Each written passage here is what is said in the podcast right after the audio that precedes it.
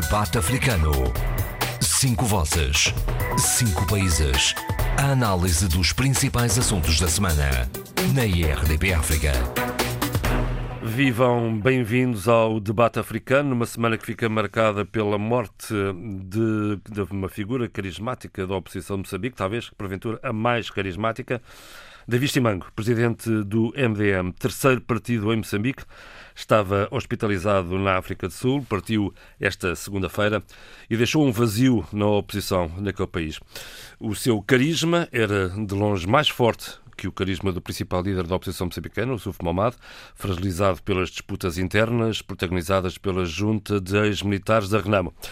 É por aqui que vamos, neste debate africano, com a opinião e comentários de Adolfo Maria, José Luís Ofer Almada, Eduardo Fernandes, Sheila Khan, Abílio Neto e também esta semana com Eurico Monteiro, embaixador de Cabo Verde em Lisboa e, nessa condição, uh, presidente do Conselho Permanente dos Embaixadores junto da CPLP.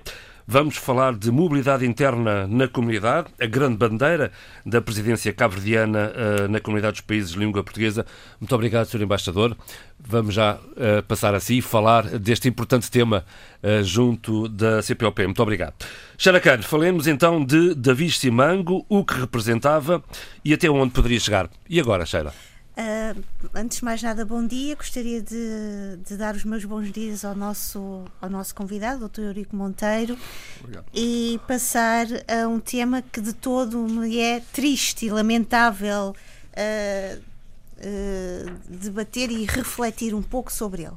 Em primeiro lugar, dar os meus pêsames à família e não só. dar os meus pêsames a todos aqueles que viam na figura de Davi Simango uma oposição uh, jovem, isso é importante dizê-lo, forte e sólida. Embora nós sabemos que o MDM tem, uh, veio a perder um pouco do, do, seu elan e do seu vigor e do seu furor político uh, que tínhamos experienciado nos anos anteriores. Uh, mas é um, importante contextualizar um pouco o Davi Chimão como homem, como cidadão e como político.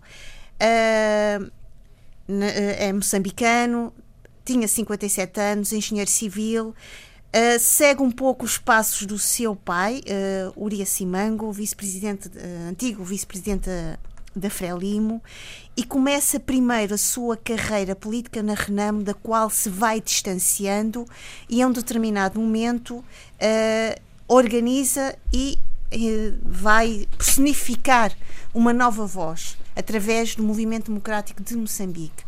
Davi Chimango foi, na verdade, uma figura que veio uh, desobedecer, eu posso dizer isto assim, e corrigir uh, o bipartidarismo que existia em Moçambique entre Frelimo e Renamo. E, portanto, Davi Chimango foi, de certa maneira, a esperança, uma terceira via de poder, de uh, ativismo político, de crítica de crítica política e de reflexão sobre o seu país.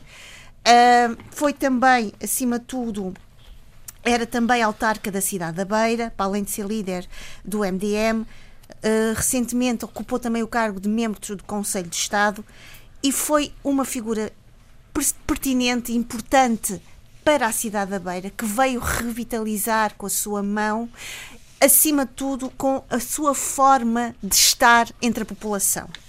Uh, eu tive a oportunidade, com muito cuidado esta semana, de ouvir os vários debates, de ver os vários jornais em torno da figura de David Simango e uma das, e uma das imagens que mais uh, que clarificam e ilustram David Simango foi a sua capacidade de estar entre as pessoas, de conversar com as pessoas e, portanto, e um dos, uh, dos analistas dizia bem, uh, David Simango nas, durante as suas campanhas políticas, era uma figura que se aproximava e comunicava com o povo. E tinha um ar super simpático, tinha, um sempre um ar alegre, muito um simpático, muito acessível, uh, muito. Uh, eu não o conhecia, mas muito entrenecedor, muito humano.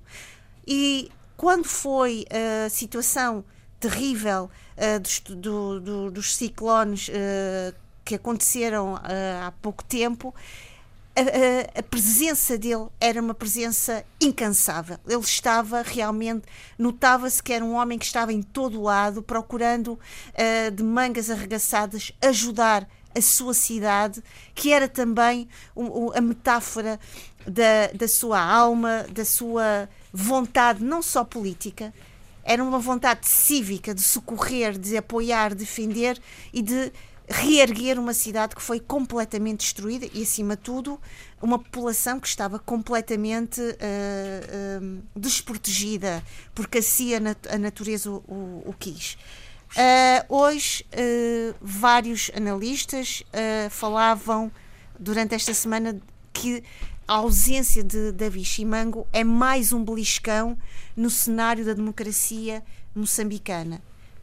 tivemos em 2018 a partida de Afonso de Lhacama, que, cuja sucessão trouxe e tem trazido grandes problemas para o cenário da, da política moçambicana com o Suf Momad, que não é um líder consensual. E não se consegue afirmar como, como, como alternativa. Exatamente. Obrigada, João Pereira, aparentemente. Mas tem, uh, ultimamente, nós temos visto alguma, algum incremento nessa, nessa sua, uh, uh, vá, nessa sua, no seu lugar de líder.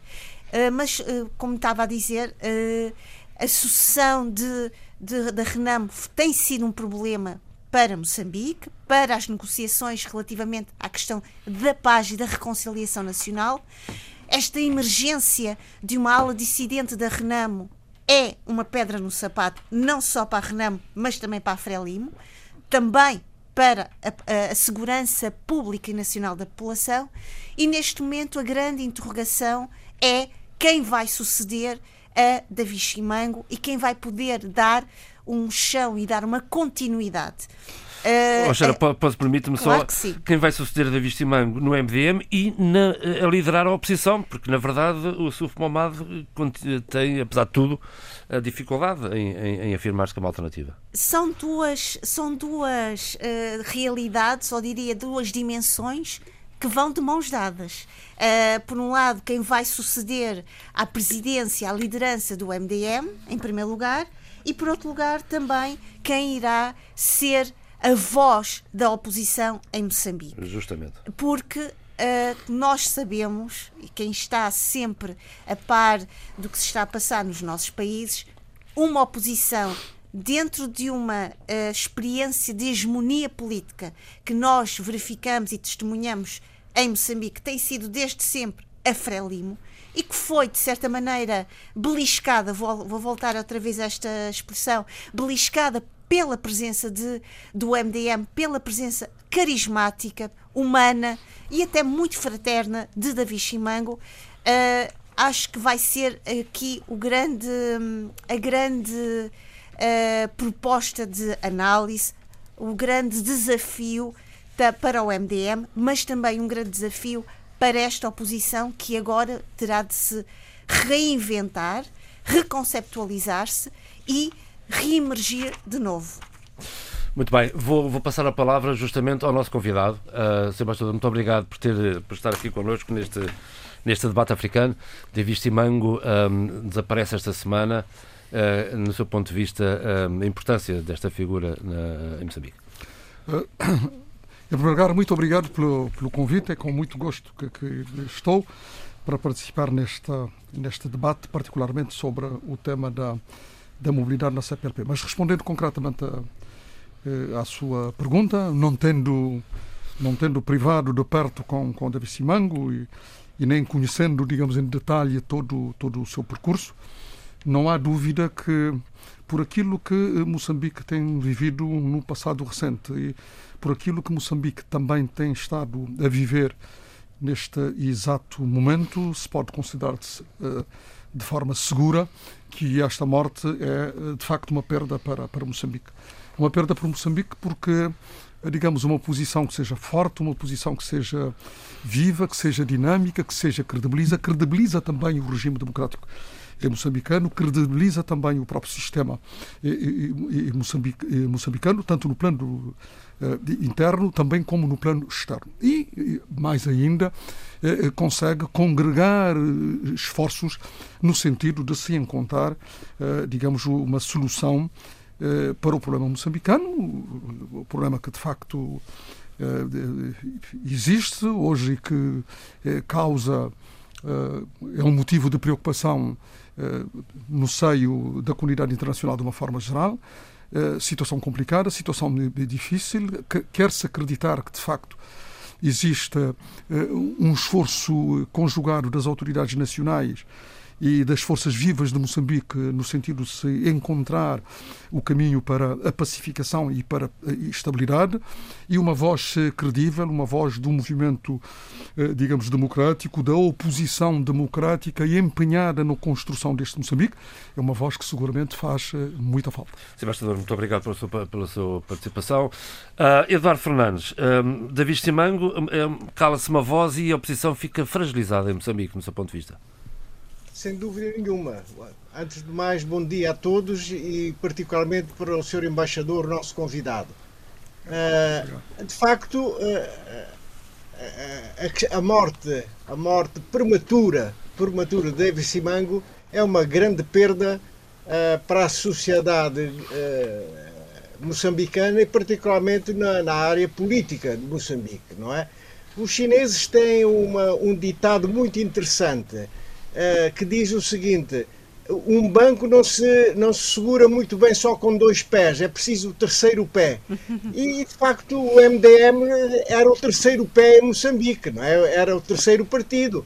De modo que tinha um papel muito, muito, muito importante é? nos equilíbrios, nos equilíbrios, nas discussões do, das questões e dos problemas uh, moçambicanos.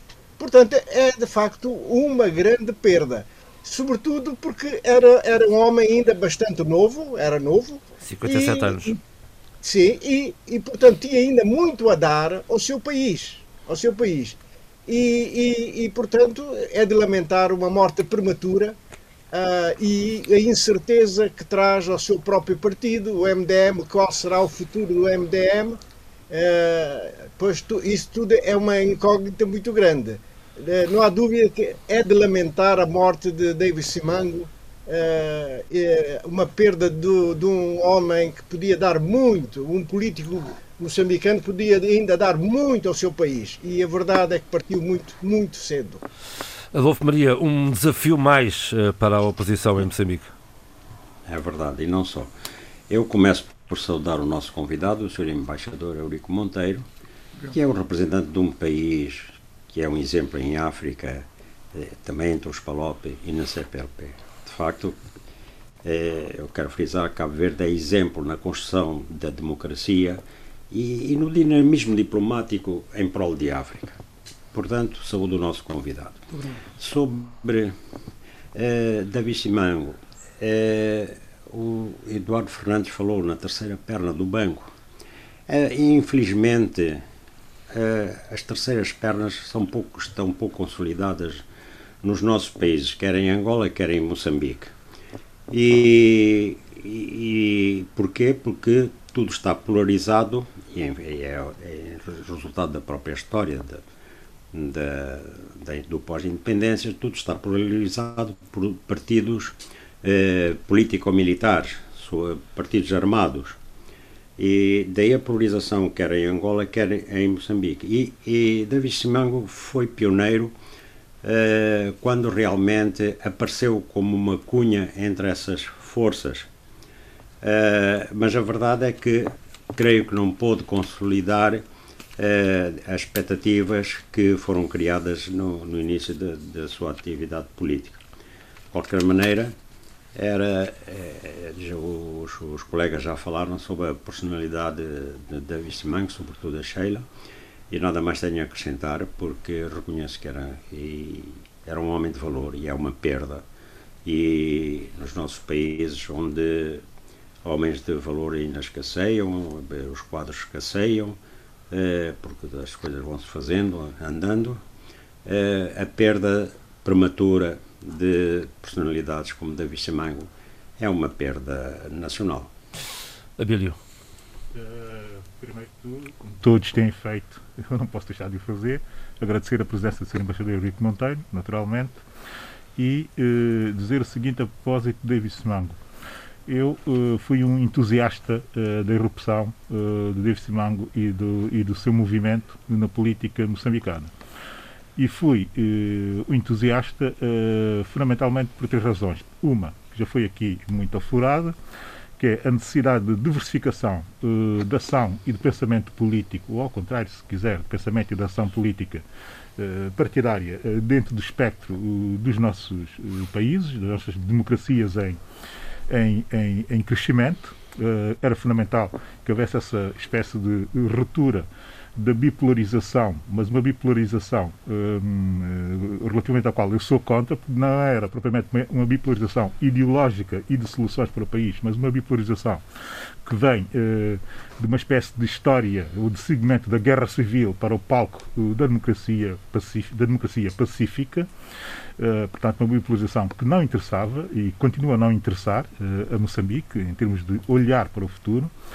Segundo, eh, a erupção da MDM entusiasmou-me muito pela personalidade do próprio David Simango, que introduzia notas de pacificação e de relação de proximidade com o eleitorado, que era eh, qualquer coisa que nós não estávamos muito habituados a ver em países eh, que vinham tentando criar as suas democracias eh, saindo de uma guerra eh, civil.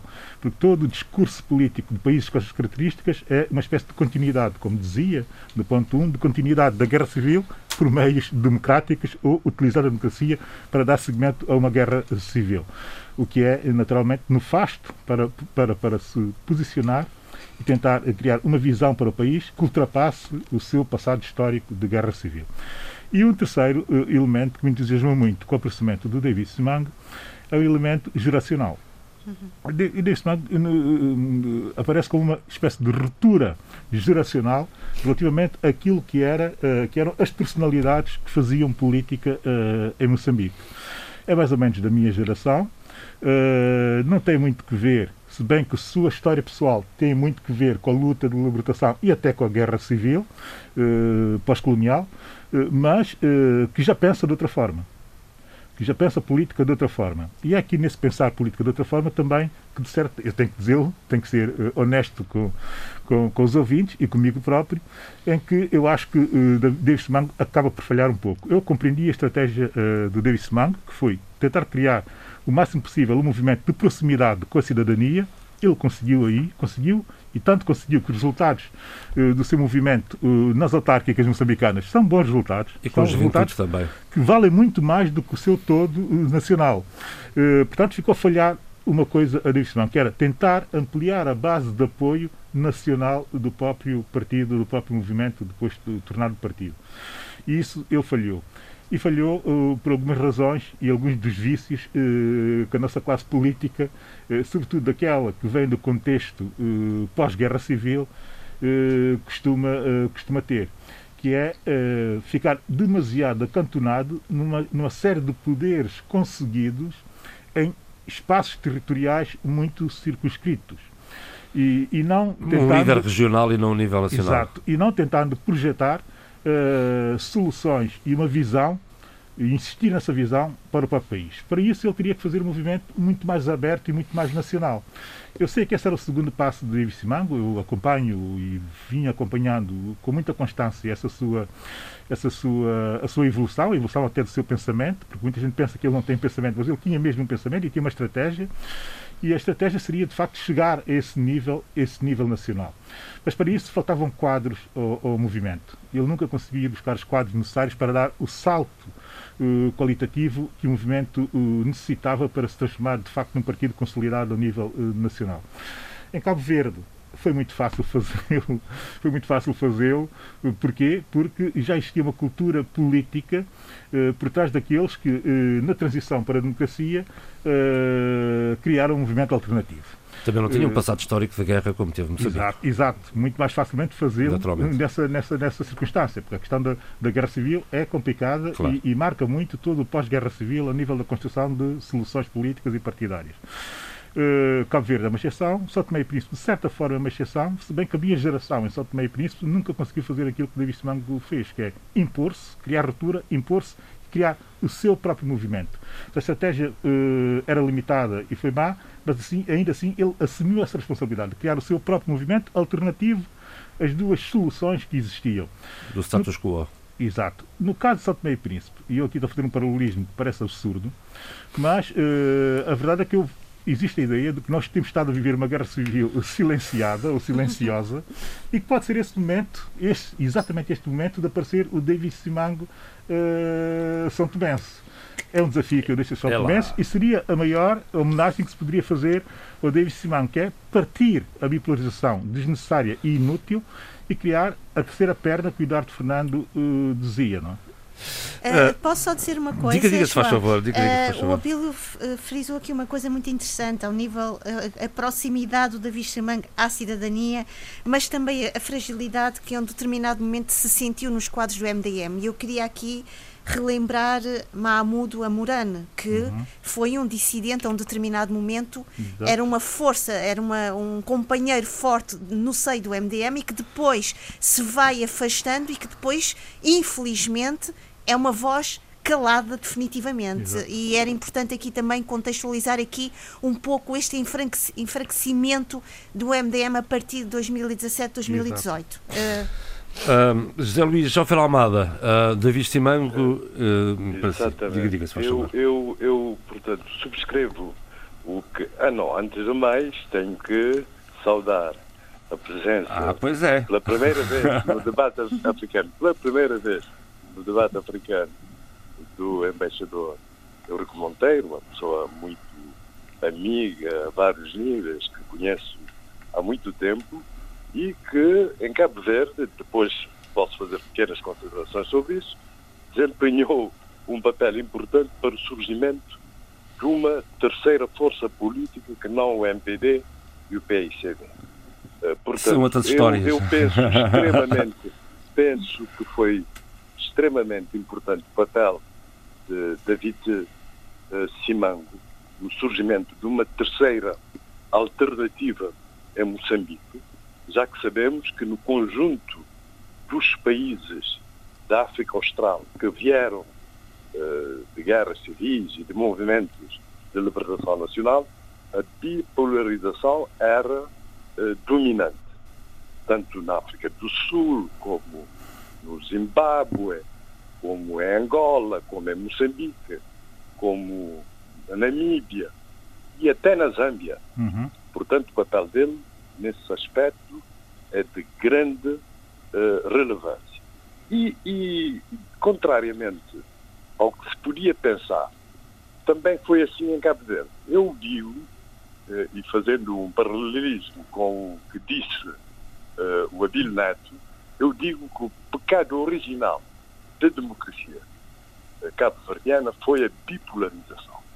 Porquê? Porque havia focos de resistência contra o Partido Único, o mais importante dos quais, a UCID, que estava fundamentalmente no estrangeiro, embora, embora tenha desempenhado algum papel em algumas revoltas que houve em Cabo Verde contra o Partido Único, nomeadamente os acontecimentos de Santo Antão de Agosto, de 31 de agosto de 1981, mas de facto o CID demorou-se a regressar a Cabo Verde e a implantar-se. Eh, portanto, os dirigentes só vieram a Cabo Verde. A abertura política foi feita a 19 de fevereiro de 1990 e eles só regressaram a Cabo Verde em outubro de, de, de, de 90. Não estavam à espera, e, não estavam à espera, se calhar. E entretanto, não estavam e eram o alvo principal uh, do, do, do PSB quando fez a abertura política que até falou de, de estrangeirado, de uma famosa conferência de imprensa de abertura política do, do, do, do Pedro Pires, que, e, e, portanto, era o alvo, talvez o alvo mais fácil numa abertura política vista um pouco a longo prazo. E, entretanto, em março de, de, de 90 surge o, o, o MPD com uma declaração política subscrita por mais de 600 cidadãos, e eu devo dizer que este embaixador que está aí desempenhou um papel fundamental no surgimento do, do MPD. Diz, muita gente diz que até havia gente que queria que fosse ele o presidente provisório. Mas o presidente provisório foi Carlos Veiga, que depois foi considerado o rosto carismático da democracia cabo-verdiana. Mas este embaixador que está aí presente desempenhou um papel importante para distender a situação de bipolarização política quando foi o principal fundador do Partido da Convergência Democrática, que resultou, uh, portanto, de uma dissidência do NPD. Sim. Ele foi também o presidente. E devo dizer, eu assisti a esses tempos em Cabo Verde, portanto, naquele momento houve uma grande extensão política e muita gente pensou que o, o PCD, Partido da Convergência Democrática, ia, iria afirmar-se como a terceira força política. Embora os comícios tivessem muita gente, mas isso não se refletia no número de deputados. Depois houve uma segunda dissidência, o PRD, Partido da, da Conversão Democrática, PRD, não é? É isso. Uh, depois, o, os membros do, do, PCD voltaram ao, ao PRD, Partido da Renovação Democrática. Os membros de, do PCD re, retornaram ao MPD naquilo que um analista chamou num takeover hostil. E quase que tomaram conta do MPD, é a minha opinião. Não e é elegeram, do... elegeram um Presidente da República. Estávamos a falar da Vista e Mango, entretanto, Zé Luís. Era da Vista e Mango o tema. O tema era da Vista e Mango. Zé Luís, tudo bem. Zé Luís, caramba, alguma ordem. Zé Luís, tudo malta velha habitado ao entrismo, não é? É só, para, é só para dar a importância, a importância do... Com certeza, não perde uma oportunidade. Da Vista e Mango é o tema. Que está aí, que está aí, que está aí uh, no debate connosco. Hum. Portanto, sobre David Simango estamos conversados, não é? Exatamente. Ora, estamos entendidos, estamos entendidos, José Luís Alfredo Almada. Bom, Xera, eh, brevemente, rapidamente, e agora, qual é a alternativa que se vislumbra à, à oposição em Moçambique? Bem, uh, isso é uma interrogação, isto neste momento uh, é uma interrogação para já não há nenhum nome, uh, como se costuma dizer, na praça pública. Uh, vejamos agora o que vai acontecer. Para, na minha opinião, e há pouco ouvindo o, o Abílio, uh, Davi Chimango foi realmente uma renovação também geracional. E isto é muito importante ser dito, uh, porque tanto a Frelimo como a Renamo estão muito, estão historicamente marcadas e umbilicalmente confinadas a um determinado momento, a dois momentos muito fortes de, da história moçambicana. Por um lado, pós-independência, que resulta da, da Guerra de Libertação Nacional, e depois também, logo a seguir, Uh, o, uh, o conflito entre que, que, que, que se revelou uh, de uma forma brutal na Guerra Civil. E portanto Davi Simanga é realmente, embora e aqui é importante dizê-lo, ele vem de uma família que tem uma implicação histórica imensa. Uria Simango, seu pai, eh, é uma figura histórica que tem merecido eh, vários estudos académicos, várias reflexões sobre o que aconteceu a Uria Simango e, portanto, não podemos aqui agora descontextualizar também esta renovação geracional de Davi Simango, porque ele faz parte de uma família que tem um lugar uh, fortíssimo e consolidado na, na escrita da história de Moçambique. E, portanto, o que virá tem de ser, na minha opinião, algo que venha reforçar, reerguer com maior, com maior força, com maior dignidade e latitude, não só nacional, mas uma latitude também para a diáspora moçambicana. Esse nome tem de realmente espelhar tudo isto. E, acima de tudo, evitarmos novamente o que, o que temos vivido na Renamo. É o definhar do partido, depois do partido do Porque é realmente, uh, acho que é um empobrecimento também, uh, não só para a cidadania, mas também para, para a evolução da democracia de um país uhum. que, os seus que os seus partidos dependam exclusivamente uh, de uma pessoa do, do, do, carisma de uma pessoa. Portanto, tem de haver aqui realmente uma grande reflexão e haver aqui uma, um sentido de continuidade e que o próximo sucessor ou sucessora, e aqui eu acho que a questão uh, tem que ser colocada, porque eu acho que muitas vezes nos nossos países uh, uh, o, o, debate sobre o género fica muito submerso, fala sempre no homem, nos homens, na figura do homem, embora a nível do MDM nós, eu não, não me lembro de, de nenhum nome feminino que se tenha destacado, mas se se destacou eu faço já aqui a meia culpa. Uh, temos no caso de Renamo o nome de Ivone Soares e, portanto, na minha percepção e neste momento em que estou a falar, penso que essa reflexão e é uma introspecção, um, tem que ser um exercício muito cuidadoso, não só moral, não só uh, uh, político, mas também de continuidade e de futuro. E só para terminar, aqui uh, que me pareceu que era importante também dizê-lo, é que quando alguém parte, quando alguém morre, uh, há sempre esta tendência de toda a gente, de ouvirmos toda a gente a falar bem de nós, o que é importante e positivo. Mas eu acho que ouvir os nossos pares é, é, é essencial e relevante.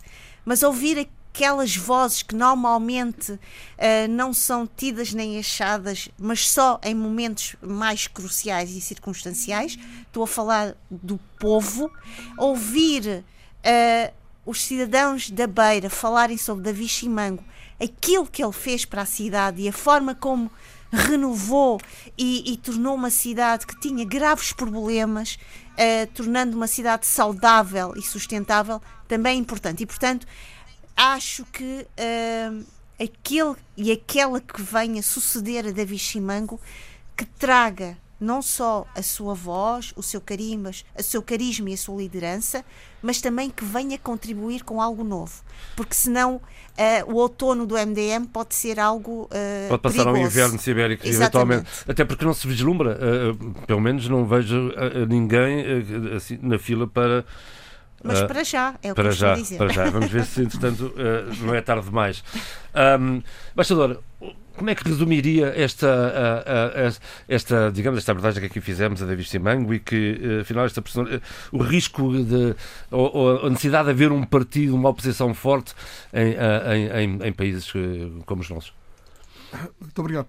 E eu creio que, de facto, trata-se de uma questão é, essencial dos nossos regimes democráticos.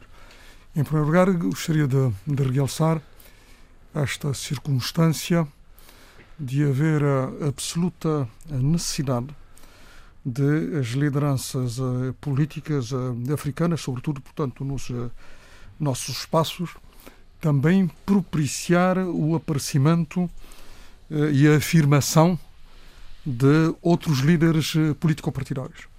Nós temos sempre um pouco a tendência de uma grande concentração e que às vezes até traz outros desvalores adicionais à afirmação, portanto, desta, desta liderança política. E uh, perde-se o espaço para afirmação, digamos, daquilo que seria também importante de uma liderança eh, coletiva, de uma equipa que seja forte, que seja, portanto, credível e que passe uma imagem de continuidade e afirmando, digamos, o partido como uma instituição política e social, portanto, credível. E às vezes toda a construção que se faz eh, das políticas, eh, dos programas e da credibilidade, tudo isto passa, eh, afinal, apenas pelos valores, os, digamos também, e desvalores de um único líder.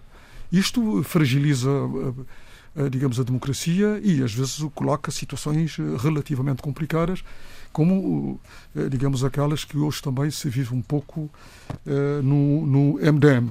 E, portanto, eu, eu creio que haverá, portanto, necessidade de, de cultivar esta, este retorno a alguma colegialidade, portanto, na, na direção dos assuntos partidários, que se tem, portanto, perdido, e o que põe em causa até a democraticidade interna. Hoje, como se sabe, a democraticidade interna dos partidos é uma coisa que e é muito discutível e está relativamente fragilizada, muitas vezes pela afirmação, digamos, de uma presença uh, e de uma direção, uh, digamos, quase autocrática, excessiva, de domínio completo de todo o aparelho e de toda a máquina. Se bem que ele tem congresso.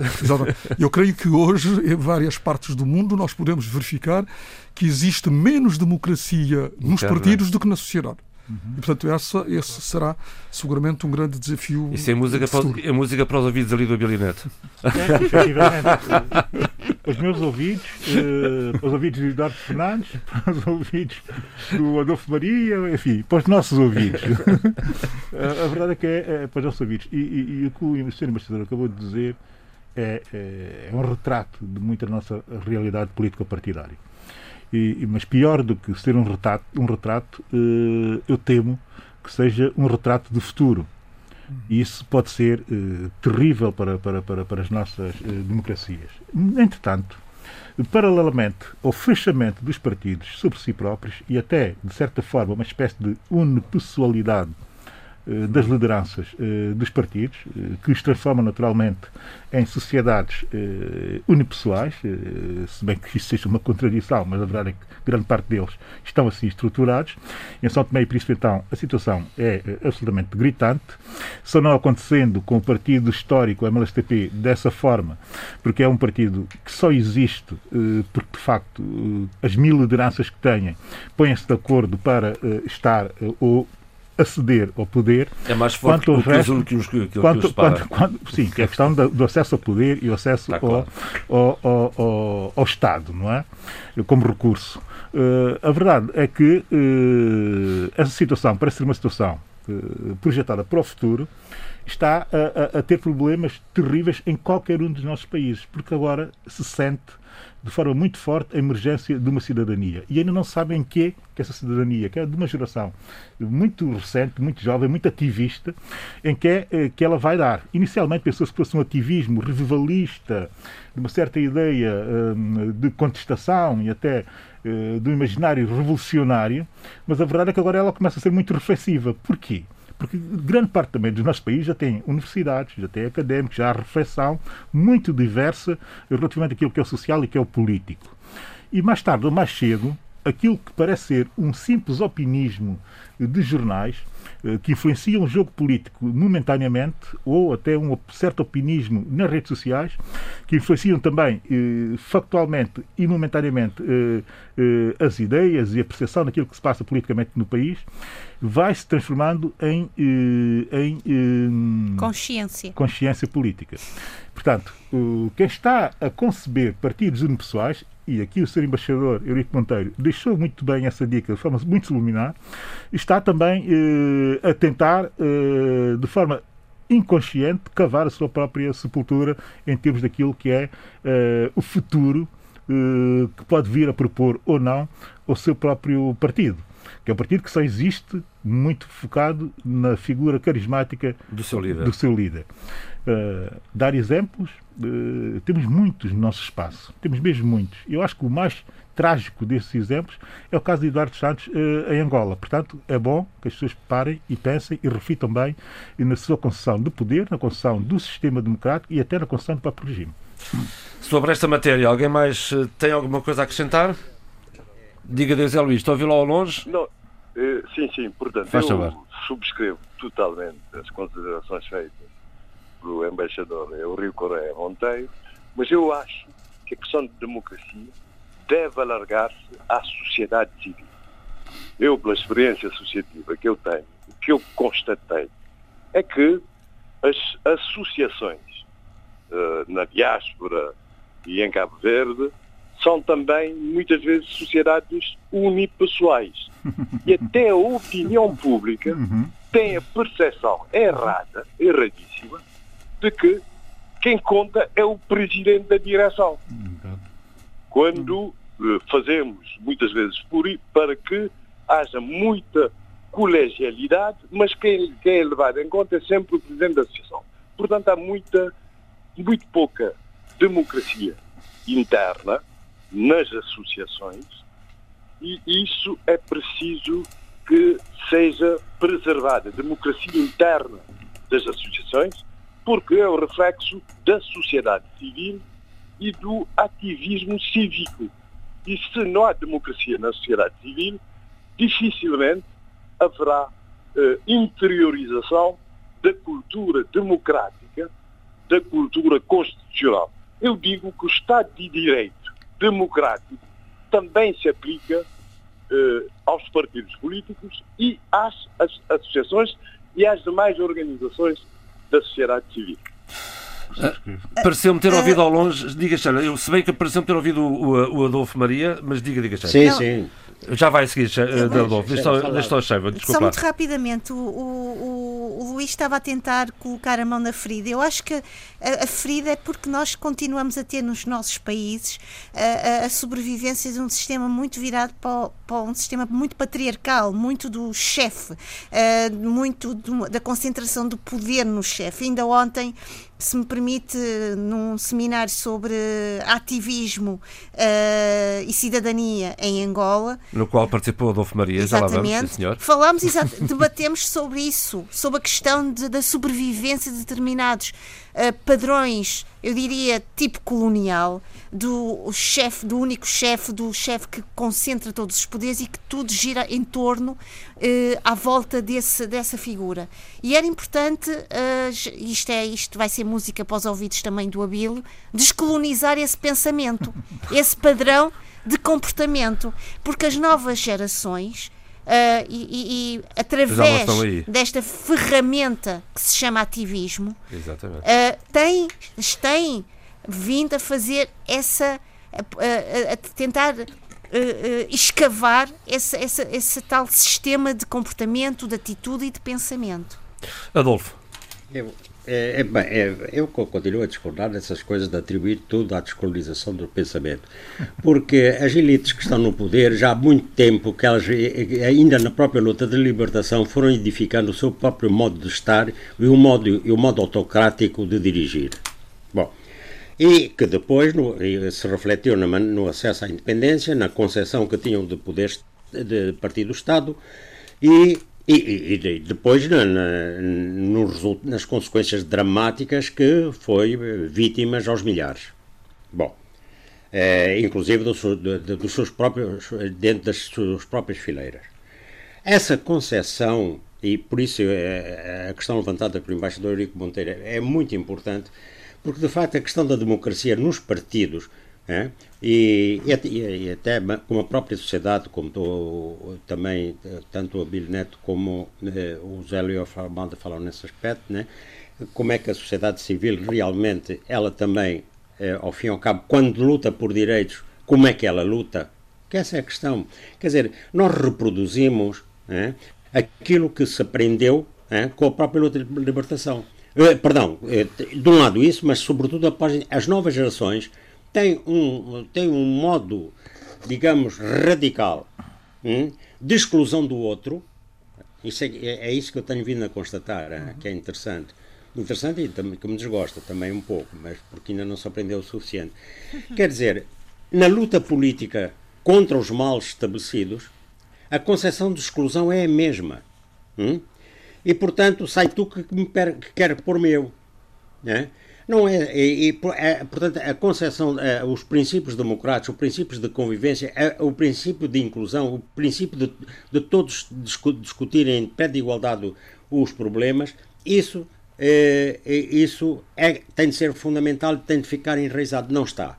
Bom, e vê-se que, por exemplo, no caso, de, no caso de terceiras forças, de terceiros partidos que se formam, eles não vão muito longe. No, por exemplo, o caso da CE, eh, Casa CE em, em, Angola, já vai na terceira dissidência. Né?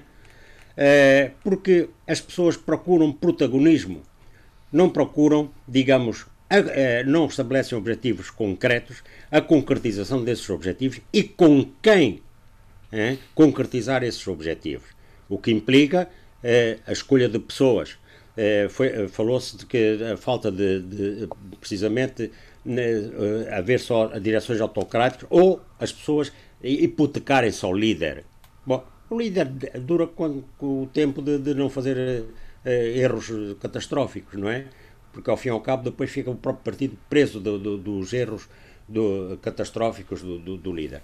E, e, tem de realmente haver, quer a, nível, a todos os níveis da sociedade civil, a, a questão da direção colegial, a questão de pensar juntos. Né? Pensar juntos e agir juntos, e, e isso implica realmente outra cultura, a cultura de inclusão, a cultura de igualdade do outro. O outro tem uma ideia diferente de mim, mesmo dentro do meu partido, mas vamos lá ver como é essa ideia.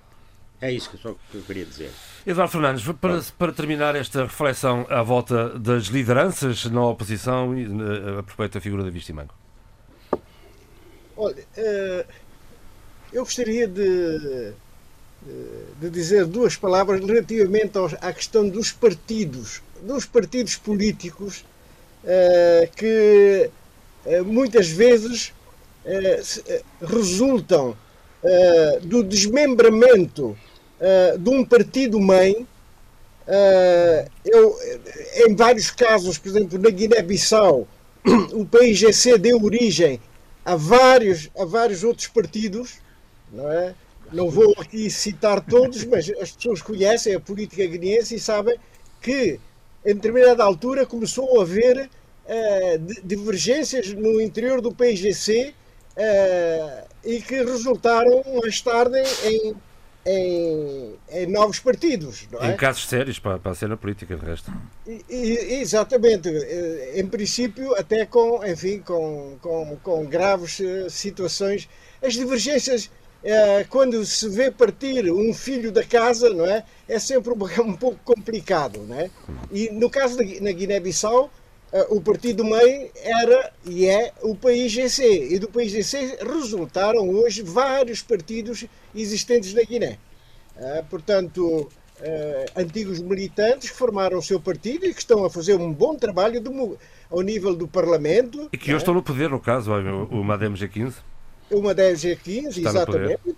Exatamente. Portanto, uh, nem tudo é mau quando, quando existem, existem as divergências que depois resultam em outros partidos e que, eh, baseados sempre num comportamento democrático, eh, eh, acabam por, por ter um papel importante na, na política do, do, país, na política interna e também na própria governação, não é? E, e portanto, julgo que sobre essa matéria não há, no, no caso da Guiné-Bissau, não há grande conflitualidade nessa matéria, não é? Houve os 15 que se separaram, fundaram o seu partido, entraram num jogo democrático. E hoje uh, estão no governo. E hoje estão no poder, hoje, hoje assume a, presidência do governo, a liderança do governo, não é? Exatamente. exatamente. E elegeram um presidente da República, de resto, também. Exatamente. Independentemente do processo. Sissoko Embalov foi levado ao poder pelas, por essas mesmas forças. Por essas Madem G15 é como se chama. Exatamente. Exatamente. rtp.pt barra RDP África é por aqui que pode, a qualquer altura, a qualquer hora, em qualquer dia, aceder ao debate africano no podcast da RDP África.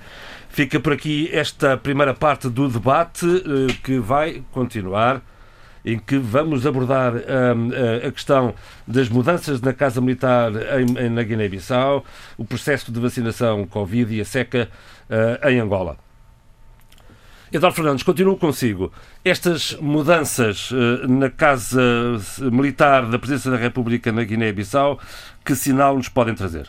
Lembrados de que há, há relativamente poucos dias antes dessas remodelações, essas exonerações e nomeações, corria um rumor de que havia golpe de Estado, uh, na, uh, estava iminente um golpe de Estado na Guiné-Bissau. claro que não, não passou de rumores, mas a verdade é que logo a seguir há uma forte remodelação ao nível das Forças Armadas isto é, é, não nos deixa muito tranquilo. Hum. Afinal, parece-me que. Alguma coisa estava a acontecer, afinal. Alguma coisa estava. Hum. O fumo tinha de facto, o fumo tinha de facto como base para um, um, fogo. Havia, havia um fogo do qual resultava esses murmúrios. É aquele que arde sem se ver, mas é noutro género. Eu, exatamente, exatamente qualquer maneira, uh, logo a seguir a, esse, a esses rumores, dá-se de facto uma remodelação importante ao nível da, da sociedade castrense e, e, e, portanto, que é revelador de que uh, uh, há, alguma coisa aconteceu para que essas alterações se processassem nesta altura. São... E, as, e as alterações estão ao nível do, da, da, do, dos chefes de Estados maiores das, das três forças, das, dos três ramos das Forças Armadas, e, portanto, é uma coisa extremamente importante, não é?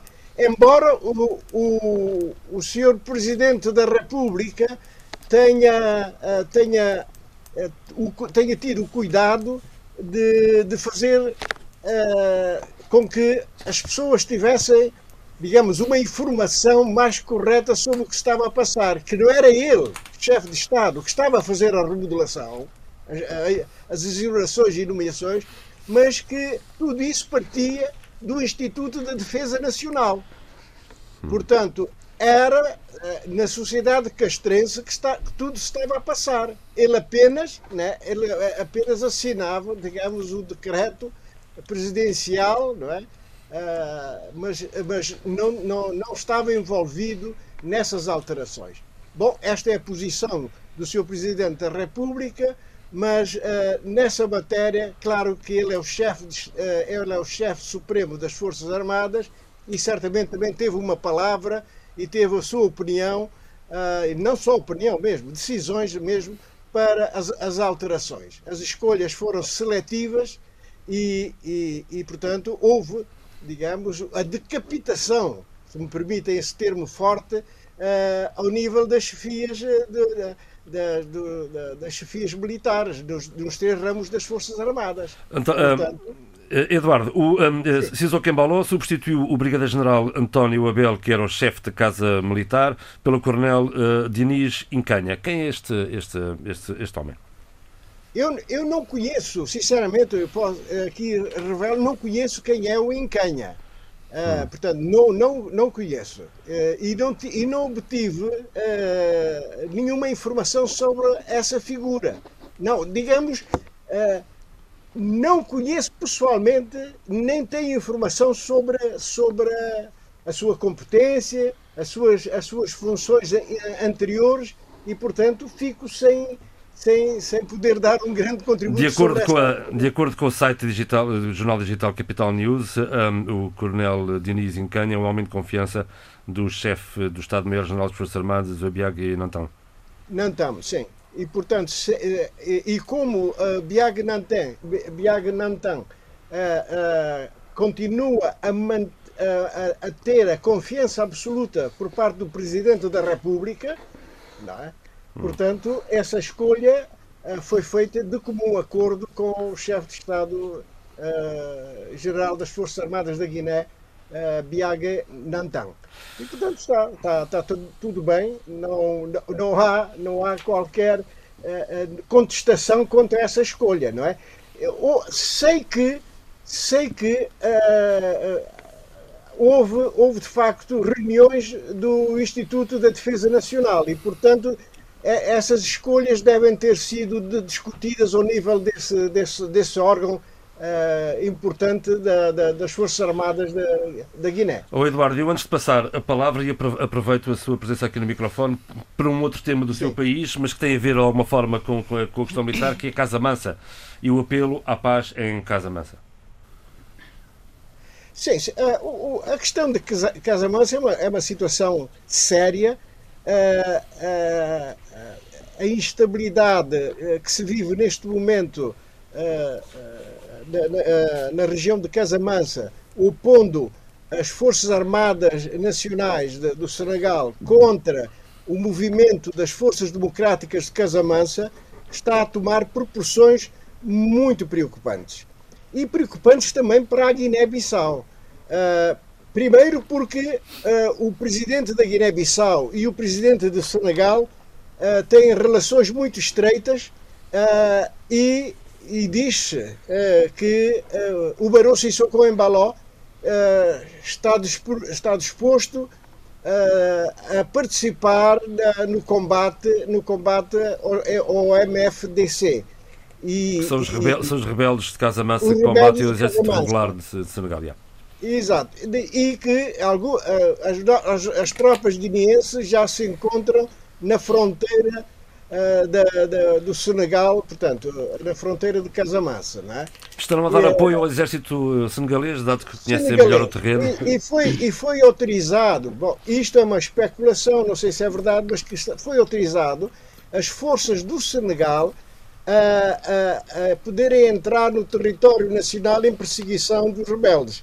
Isto é um, é um ato muito perigoso e, a ser verdade, uh, uh, uh, o Sr. Presidente da República tem que medir as consequências dessa, da, da, dessa situação, porque autorizar forças estrangeiras a entrarem em operações de guerra dentro do nosso território, dentro do território guineense, não é. Não é, é de alto risco e, e, e, e, infringe a legalidade, não é? Infringe a legalidade. Portanto, o Sr. Presidente Sim, não, não, não, ia terminar, eu ia, ia só uh, encerrar o seu, fechar o seu, o seu raciocínio, eu creio que está tudo dito a esse respeito. Sim, sim, está, está. Hum. Eu ia lembrar que temos connosco o embaixador Eurico Monteiro, que nos vai falar sobre os acordos de mobilidade CPLP, mais à frente. Uh, Adolfo Maria, vamos, vamos a Angola uh, e, e numa, numa, breve análise à semana, Adolfo, eu destacaria aqui a situação de seca uh, no sul do país. É verdade, sim.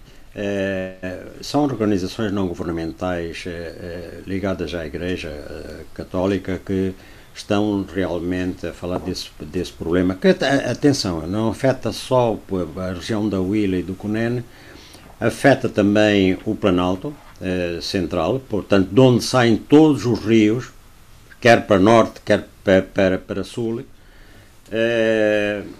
e, e até já, já tens também a província de Bengala. Mas é, é, os, estes, normalmente, padres pronunciaram-se, são da Huila, não é? Da província da Huila.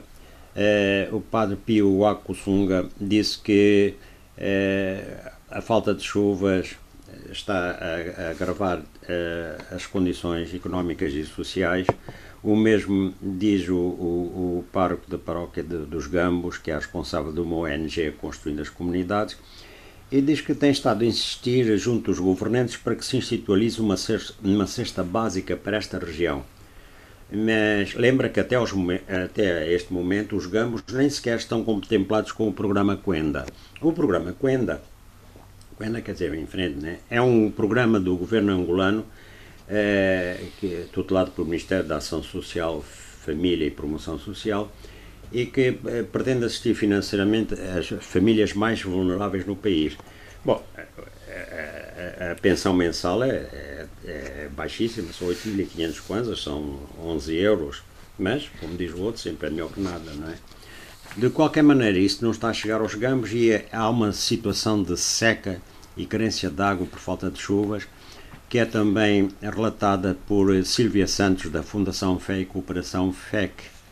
Esta, esta FEC tem um, um projeto Equevelo, eh, em parceria com a Caritas de Angola, financiado pela União Europeia, num programa FRESAN, Fortalecimento de Resiliência e Segurança Alimentar e Nutricional em Angola, e é gerido pelo Instituto Camões, e atua na região de, de, do Virei, também na, na, na província de, e Silvia Santos diz que a falta de chuvas eh, está, frisa que o facto de não chover a montante, aquilo que eu disse no Planalto Central, vai trazer consequências futuras tremendas.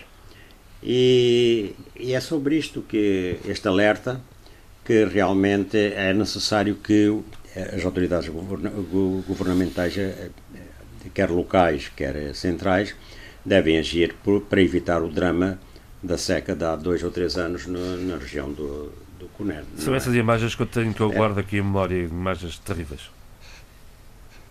Sim. Diga? Estou a dizer que guardo na memória essas imagens da seca há três anos no sul da. É verdade, sim. Imagens é terríveis. Terrível, é. Adolfo, eu vou é. apelar o seu, uh, e sei que o Adolfo é, é exímio nisso, o seu poder de, de síntese, para, para abordarmos as duas outras questões que tinha trazido aqui à reflexão relativamente à atualidade da semana em Angola.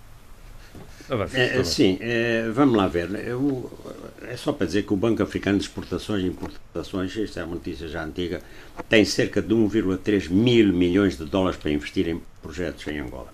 Quer dizer, a situação interna, é, e é sobretudo para ligações ferroviárias, e, e há essa promessa. É, isto te, leva a dizer que, de facto, o governo de João Lourenço continua a ter bastante é, aceitação externa e, e várias e, e boas vontades.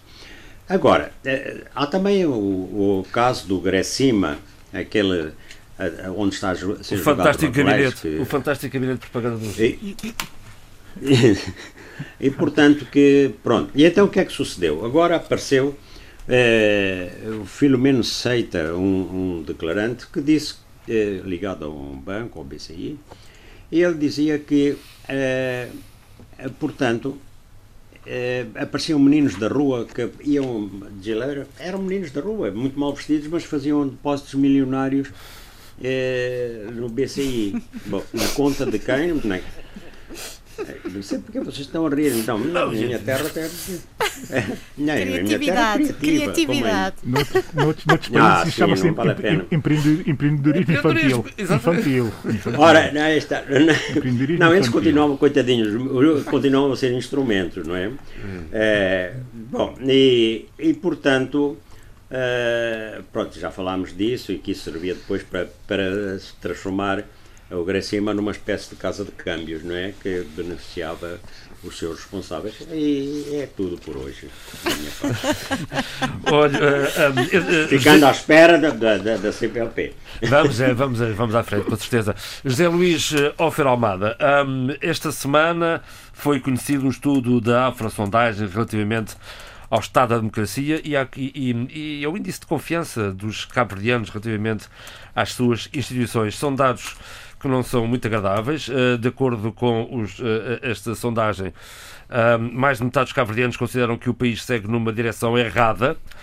E, e, os inquiridos acreditam cada vez menos nos órgãos de soberania com foco crítico na Assembleia Nacional. Eu estou aqui a ler o jornal A Nação. José Luís, então. Exatamente. Bom, de facto, os dados não são nada agradáveis, sobretudo para quem está a exercer o poder mas são dados eh, recolhidos em dezembro de 2019 e foram, public, e, foram analisados, portanto, eh, em janeiro de 2020. Isto para já traz uma primeira reflexão. Oh, Zé Luís, desculpe-me, desculpe, deixe-me só uh, introduzir aqui um dado. Traz-nos aqui uma pequena reflexão que é porque é que só um ano depois são conhecidos estes dados? Exatamente. E, e, e, e isso tudo, repare bem, antes da pandemia da Covid-19. Da COVID Mas há, há aspectos agradáveis. O regime democrático continua a ser aceito pela grande maioria dos cabo-verdianos, 80% mais ou menos, como o regime mais adequado. Por outro lado, não há preocupações, há duas não preocupações, que é a corrupção, que é excelente num continente em que a corrupção é endémica, e a violência política, quando sabemos de todas as violências pós-eleitorais que acontecem normalmente nas eleições em África. Bom, vamos aos dados. 56% dos cabo-verdianos considera que Cabo Verde se encontra num rumo errado. Só 39,38,9% consideram que se, encontra, que se encontrava, portanto, nessa altura, no rumo certo. Quanto às condições de vida, 36% dos cabo-verdianos consideram más as condições em que vivem. 10,6% consideram muito más. 34% consideram razoável. O resto, provavelmente, considera boa ou muito boa.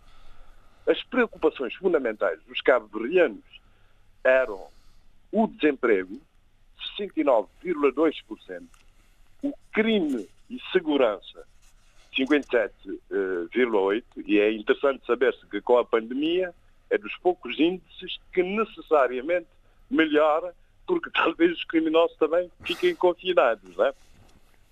A saúde, 44,2%, é a terceira preocupação dos cabo-verdianos nessa altura. E vamos a um dado fundamental que tem a ver com a alimentação.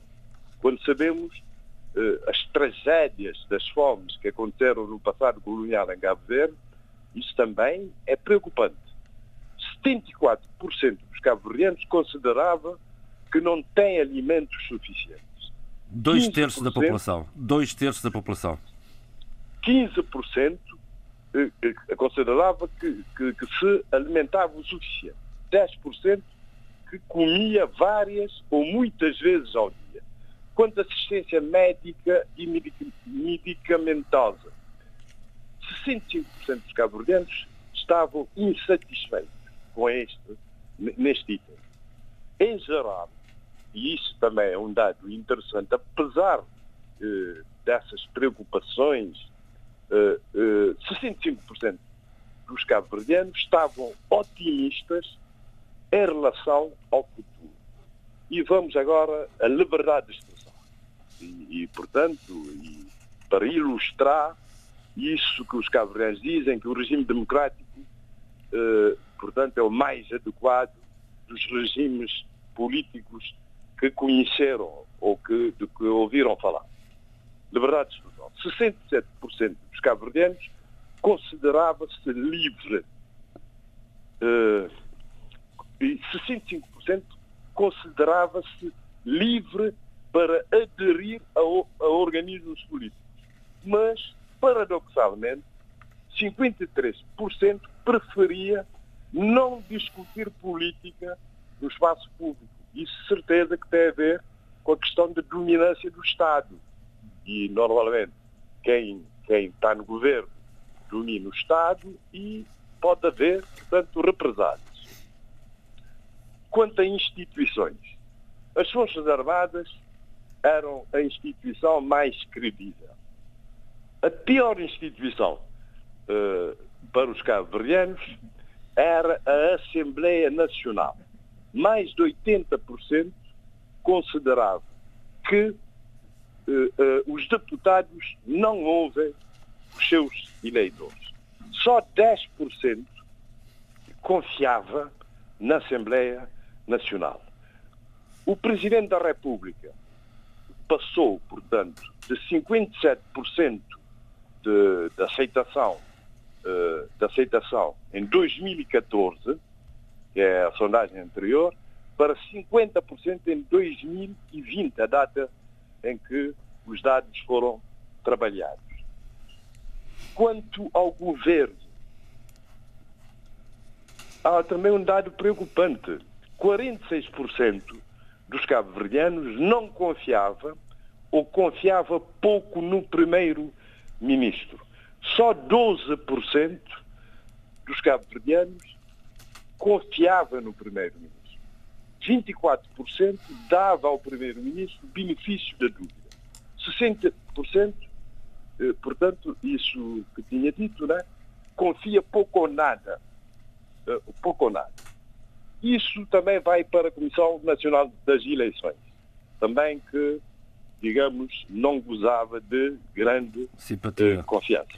Mas há um dado, há, um, há uma coisa. Eu vi eu vi no, no Facebook uh, transcrição. Essa grande fonte de informação. Uh, transcrição, transcri... para mim é, é, de facto uma grande fonte de informação, até das fofocas também, né? É, não é? E dos Exatamente. ataques e tal, né? Pois, pois. Bom, uh, transcrição de uma fala de uma pessoa da afro-sondagem que diz, e eu não vi isso no artigo do, do, onde consultei esses dados, que diz que o primeiro-ministro tinha 33% de aceitação, né? mas que a oposição, uh, portanto, o PICD e o CID juntos tinha 29%. 39, Bom, não, não, percebi. Não, não, percebi. 39 disse? 29. Ah, 29, 29. Okay. Eu não percebi, porque nesses dados que eu consultei não vem a imagem da oposição por escrito. Portanto, isso que vi foi uma, uma, uma, um excerto de um programa televisivo. Agora, seria interessante uh, publicar, Para terminar, publicar e fazer, e, publicar e fazer, fazer e publicar uh, sondagem uh, para 2001. Isso é que era. Isso, porquê? Porque depois da Covid, há muita coisa, quer dizer, se, se, se a pandemia é bem gerida, os governos ficam com boa imagem. Se é mal gerida, Portanto, a, a, imagem piora como vimos nos Estados Unidos. José Luís, e já agora, este, este, governo, exemplo, este, governo tem gerido, este governo tem gerido bem a pandemia, já agora? Já que fala nisso. Bom, nós estamos aqui a falar de sondagens, não é? Ah, tá, mas eu quero ver. Meu amigo acabou de dizer que se os governos gerem bem, saiam bem na figura, eu, no retrato, não é? Dito, Qual é a sua opinião? Estou a perguntar a sua opinião, apenas, mais nada. Eu, eu falei disso várias vezes, mas eu quero eh, falar com dados. Eu tinha, sempre tinha dito desde o princípio que eu fiquei surpreso com a reação do governo cabo-verdiano face à pandemia. Porque, eh, na altura, pareceu-me que tomou uh, medidas adequadas para prevenir uh, a, a, expansão da pandemia, uh, mesmo que de legalidade duvidosa, porque há certas medidas, por exemplo, como acerca, as cercas sanitárias das ilhas, que só podem ser tomadas em estado de emergência, já que implicam a suspensão de direitos fundamentais, que é o direito, por exemplo, de, à mobilidade e à imigração, disse também que fiquei surpreendido com os apoios sociais concedidos eh, muito rapidamente, as medidas tomadas, eh, muito também por causa dos apoios internacionais e da imagem muito positiva que Cabo Verde tem uh, diante das instituições internacionais e dos parceiros bilaterais, tudo isso uh, por causa de uma política externa bem conduzida. Uh, portanto, é a minha opinião que eu tive. Sim, senhor. Vamos, altura, vamos avançar. Eu, eu, portanto, é isso. Ok, muito bem. Olha, a propósito, uh, uh, Abílio Neto, vamos. Uh, o Zé Luís falou aqui da, da, simpatia que os governos podem ter junto da, do eleitorado se conduzirem bem a pandemia. já se viu isso noutros países. E no seu? No meu, a situação está efetivamente complicada. E está complicada, e aqui eu tenho que discordar do João mas a verdade é que as reações eh, nas redes sociais relativamente à gestão que está a ser feita por parte do governo eh, da pandemia eh, reflete muito daquilo que é o silêncio interno de eh, manifestações eh, de protesto contra a, a, abordagem que o governo está a ter neste momento, mas já vem desde o início eh, relativamente à gestão dessa crise. Uh, o básico está a ser feito, e eu tenho reiterado aqui essa ideia, e não tenho insistido naqueles que são os pontos fracos da gestão, exatamente porque a situação é uma situação de grande exigência e, e, não, e julgo que, por imperativo uh, nacional e até patriótico, se quisermos, uh, que não deve pôr mais pressão sobre um governo que tem que gerir. Exato, um governo tem que gerir uma situação de crise com poucos recursos próprios com uh, uma estrutura de gestão pública uh, má, estamos claros, e terceiro, também com handicaps de gestão política que estão dentro do próprio governo e criados pelo próprio governo. E é nesses handicaps que o governo falha e falha estrondosamente. Nesta altura, existe uma desconfiança que já existia desde o início, isto é Vox Populi, da ideia de que a gestão da pandemia uh, está a ser feita no sentido de beneficiar as elites uh, do poder. E quando uh, essa consciência é interiorizada pela população, estamos aqui com um problema de fiabilidade e de confiabilidade entre o, o, a cidadania e as lideranças políticas. E é isso que está, do meu ponto de vista, a matar efetivamente a capacidade de gestão uh, da crise que o governo está a ter.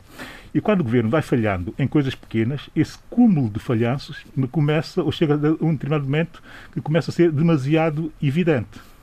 Nós, uh, nesta semana, vimos acontecer uma, uma, um aumento considerável uh, de casos em São Tomé e Príncipe, mas pior do que isso, um aumento considerável e lamentável também do número de mortes uh, por Covid uh, no país. isto criou um estado de alarme uh, e um estado de alarme que está, está a ter reflexo uh, nessa, nessa espécie de, de essa espécie de sobressalto que está a viver no país neste momento. Isso deve-se fundamentalmente a, a, duas coisas, que é, e José Luís aflorou, que é a gestão pública de uma crise deste ano tem que ser verdadeiramente imaculada. E, e, e, tem que ser feita na base da confiança entre quem lidera e quem decide e os que são liderados. Portanto, e a cidadania. E esse, elo, e esse elo não existe exatamente por falta de transparência, também por falta eh, de coerência nas decisões e terceiro, até por um certo laxismo condescendente relativamente à, capacidade da própria cidadania entender a comunicação, a comunicação feita pelas lideranças políticas. Isso da infodémia uh, é verdadeiramente fundamental, mas não basta só fazer relatórios diários uh, com números. Estes relatórios têm que ser fiéis, têm que ser rigorosos e têm que ser objetivos. E nem sequer isso o governo consegue fazer. Eu leio os últimos relatórios, os últimos 10 relatórios, vejo incongruências de valores e de números que não fazem sentido nenhum. Quer dizer, num dia o número uh, é alto, o mesmo número referente à mesma, mesma situação, no dia a seguir baixa e enfim, é um autêntico desastre de comunicação. Assim. É um autêntico desastre de comunicação. E é por detalhes desses, eu podia detalhar outras coisas, desde o, desde o hospital de campanha, o estado em que está, ouviu-se declarações do próprio primeiro-ministro reconhecer que aquilo não eram condições eh, para se ter e para se manter eh, uma, uma, um hospital de campanha, uma unidade hospitalar. Uh, ouviu-se uh, a Liga dos Direitos Humanos, o, o líder da Liga dos Direitos Humanos, também a reagir ao estado em que estava o hospital de campanha. Uh, dando até exemplo de situações extremas uh, que me chocaram e que chocaram os são tomenses. Ouvimos também o Primeiro-Ministro veio, também... lá chocado também dessa visita. Sim, percebeu-se, percebeu-se, percebeu-se, percebeu-se. Uh, ele não deu para esconder essa... essa, é essa, essa Não, até porque é uma pessoa claro. que eu reconheço até com, com alguma sensibilidade pessoal, quero eu dizer. Não é? uh, e depois também tivemos uh, um outro facto que é daqueles factos que mata, uh, mas quase que mata mesmo, uh, a, a, relação de confiabilidade entre uh, líderes e, e, e, a, e, a, cidadania.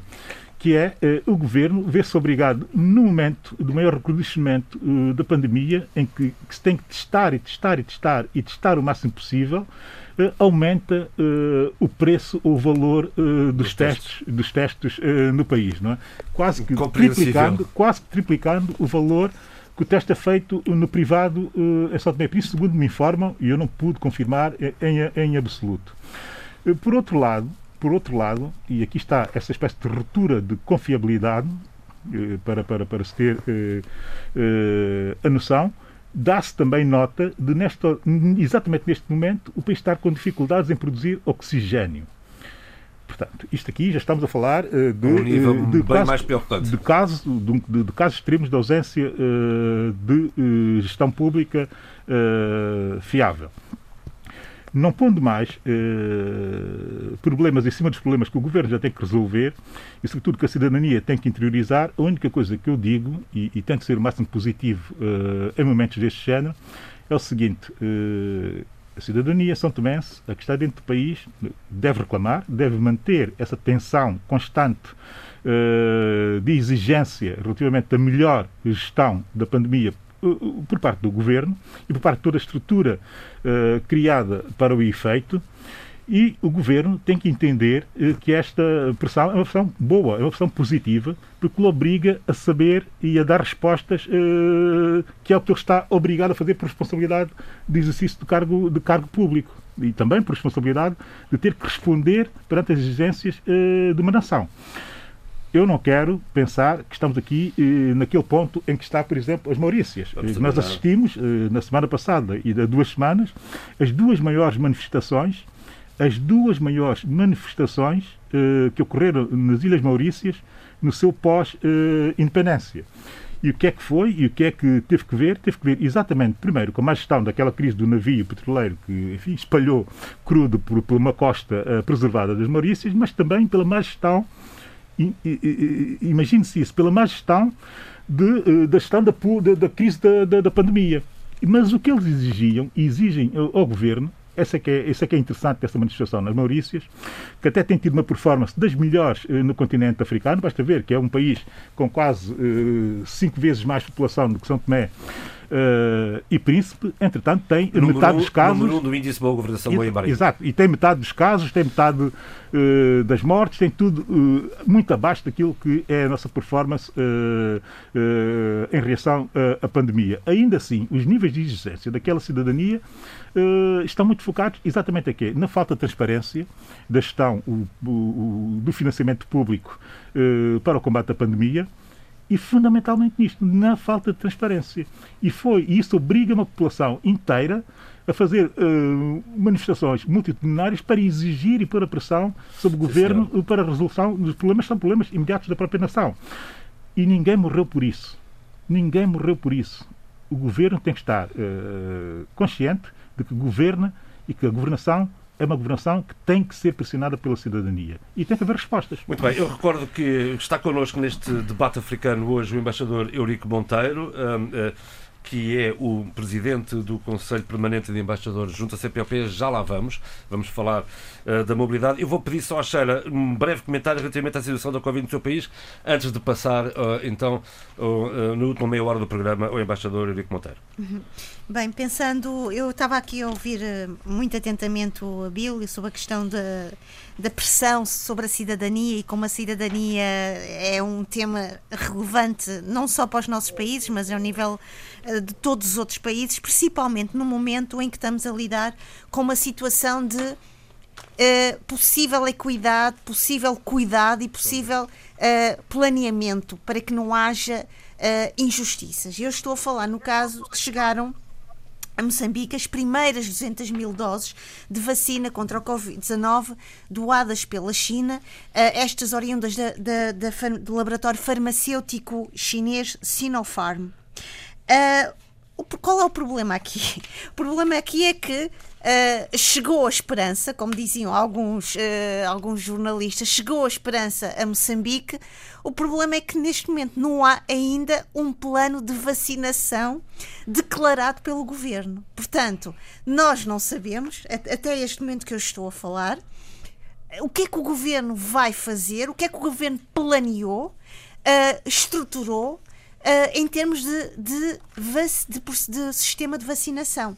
Há uma prioridade.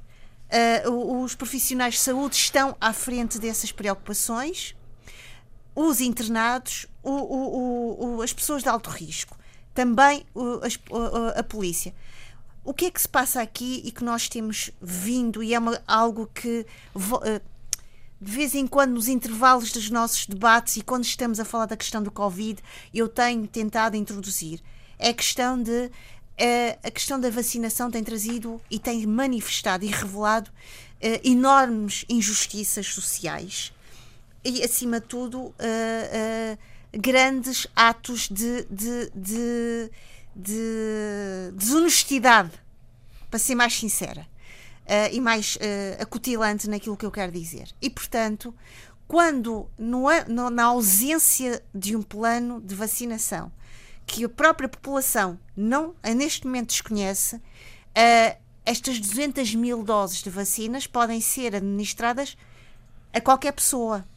E nós sabemos em que há casos já revelados de vários países em que quem tem acesso a essas vacinas são as pessoas com um poder económico mais uh, forte e elevado. E, portanto, esta reflexão aqui é apenas a minha preocupação em realmente que o governo moçambicano possa rapidamente e brevemente poder estipular, divulgar para a sua cidadania, aos seus cidadãos, qual, como vai ser estruturado e, e, e, como vai ser preparado todo o sistema de vacinação. Agora, a mim. Uh, Para terminar, por favor. Uh, pronto, muito rapidamente. Fico preocupada é que recebe-se as vacinas e antes disso não houve uma planificação antecipada, não houve um planeamento, uma organização. E, portanto, uh, esta é a minha grande preocupação relativamente à metáfora que muitos usaram, que foi chegou a esperança. E agora para dizer chegar, que fazer agora com estas vacinas? Bom, eu recordo, como já aqui foi dito, que o embaixador Vico Monteiro uh, está connosco aqui no debate africano. Vamos falar do recente acordo sobre mobilidade na CPLP, mas já agora, antes de introduzir este tema, embaixador, como é que a CPLP tem acompanhado esta, esta, esta situação da pandemia e, e agora uh, a nova etapa da transmissão, da, da distribuição de vacinas nos países e particularmente nos nossos países? Uh, muito obrigado. Não, eu, creio que a CPLP, num formato um pouco uh, diferente por causa da, da pandemia, mas também a CPLP conseguiu, neste quadro da pandemia, tirar lições muito importantes e que têm a ver com, como já se sabe, com o uso, digamos, de ferramentas muito importantes e que tem permitido um ativismo muito grande. Em algumas instâncias, eu até diria um ativismo maior em tempo de pandemia do que em tempo da normalidade. Porque se mostrou possível fazer de facto um conjunto de, de, de, de encontros, de, de, conferências entre várias estruturas técnicas de saúde, não só a nível mais elevado dos encontros dos ministros de saúde, mas das, das, diversas estruturas, portanto, de saúde, uma colaboração, portanto, muito intensa a este nível técnico, portanto, no combate, eh, eh, infindáveis ações de formação eh, que foram, portanto, possíveis também neste quadro pandémico, fazendo utilização dessas, dessas, dessas tecnologias, e, a nível político, de facto, foram feitas dezenas, portanto, de reuniões, quase todas as reuniões ministeriais, o Conselho de Ministros da CPLP e, portanto, foi de facto uma atividade foi, muito intensa. Foi um tempo de afirmação da CPLP sobre a presidência cabo-verdiana? Sem, sem sombra de dúvidas, sem sombra de dúvidas. Eh, avanços muito significativos, eh, várias resoluções, eh, vários acordos, vários protocolos foram, portanto, eh, firmados. a CPLP viveu, de facto, durante o ano de 2020, eh, uma, uma atividade, digamos, política e técnica também eh, muito intensa e um dos resultados disso é que, em plena pandemia, conseguiu-se, de facto, dar saltos muito significativos por exemplo, no projeto da Convenção da Mobilidade Satélite. Um acordo que vai ser agora, uh, espera-se que aprovada em, em Cimeira uh, uh, de Chefe de Estado e de Governo em julho, creio, em Luanda. exatamente. Portanto, o, o, o, calendário aponta, em primeiro lugar, para uma, uma reunião do Conselho de Ministros da CPLP que deve ter lugar a 26 de março para, digamos, a validação política do projeto de convenção sobre a mobilidade, para, sim, eh, então se apresentar o projeto para a apreciação da Conferência dos Chefes de Estado e do Governo eh, neste ano, portanto, em julho, em Luanda. Portanto, tudo está programado para que assim aconteça e é evidente que não é, da parte da CPLP, será o fim, digamos, do, da, do projeto de convenção como projeto e, e, depois eh, passará, digamos, a nível interno aos processos normais, portanto, de ratificação. Ratificação é, e publicação e esperemos que aconteça o mais rapidamente possível. É a cereja no bolo da presidência cabo-verdiana da CPLP. e, e, bom, e do chefe de Estado, eh, eh, Jorge, Jorge Carlos Fonseca, que, que muito... Bom, que acordo é este, embaixador? Vamos... Este acordo parte, digamos, de uma história muito antiga, diria, da CPLP, talvez desde a sua fundação, mas depois também passou, eh, eh, digamos, pela convenção, pela conferência, portanto, em Brasília, em que foi realçada a importância eh, desta, desta da, da, da mobilidade como ferramenta de consolidação do espaço CPLP, não como instância política formal, mas também com uma, uma verdadeira instância, portanto, de, de, de pessoas, de, de, cidadãos, e, portanto, com uma comunidade de povos e comunidade de cidadãos, mas que ganhou, eh, pegando em todo o percurso e aprendendo, digamos assim, com a história da CPLP, nesta variante, neste, neste domínio da mobilidade, eh, na Conferência de Chefes de Estado e do Governo que ocorreu, de facto, em Santa Maria, em Cabo Verde, na ilha, na ilha do Sal, em 2018, em que, eh, de facto, Cabo Verde, sob o lema de cultura, as pessoas, a cultura e os oceanos, e na parte de, das pessoas, e então foi, foram produzidas ali resoluções muito importantes, dando indicações mais concretas daquilo que se pretende e que era como mobilidade dar, dar, dar forma. Exatamente. E, e, e, neste, e neste, em vez de se ficar, digamos, para a proclamação de princípios, E então foram uh, definidas tarefas muito concretas e criados uh, órgãos encarregados, portanto, dessa, dessa, dessa missão e também foram calendarizadas ações. E pegou-se, digamos, na, na reunião técnica conjunta sobre a mobilidade, que é um órgão muito importante porque consegue reunir em cada país os três serviços mais importantes nesta matéria, seja a parte da política externa, portanto, seja a parte também das uh, imigração e fronteiras, que tem a ver digamos, com matéria mais de caráter, digamos, policial, e, e seja também uh, a parte dos registros do Ministério da Justiça e, portanto, dos registros e identificação civil. E, portanto, são três serviços muito importantes e cada Estado era, portanto, representado por estes três serviços, nessa, por isso nós chamamos a reunião técnica conjunta de três serviços de cada Estado e, portanto, seriam 27, em tese, 27 serviços dos Estados representados. E foram feitas várias reuniões, depois da Cimeira, portanto, da Conferência de Santa Maria, da Cimeira de Santa Maria, foram eh, feitas eh, eh pelo menos 15, cinco reuniões técnicas conjuntas. E essas reuniões foram, de facto, muito importantes, porque se havia uma vontade política de dizer, olha, nós temos que facilitar a mobilidade dos cidadãos, a entrada e permanência dos cidadãos em cada um dos nossos Estados, sendo certo, sabendo que cada Estado tem a sua própria atividade interna e tem também alguns outros compromissos que, em alguma medida, Regionais. pode até, com certeza, que, em alguma medida, eh, pode conflituar com certas. E aí o ponto, esse é o ponto que o caso. Exatamente, claro. Com certas tipologias de mobilidade e, portanto, temos que ser uh, inteligentes. E o que é que resultava do passado? Resultava do passado é que quando nós queremos, queremos fazer regras que sejam uniformes, uniformizar o mínimo e uniformizar o máximo, às vezes temos o impossível. E, portanto, eh, nós tínhamos que arranjar uma solução que fosse, digamos, inteligente, que conseguisse unir pelo mínimo e, no máximo, traçar, portanto, variações, flexibilidade, isso que nós chamamos de geometria variável.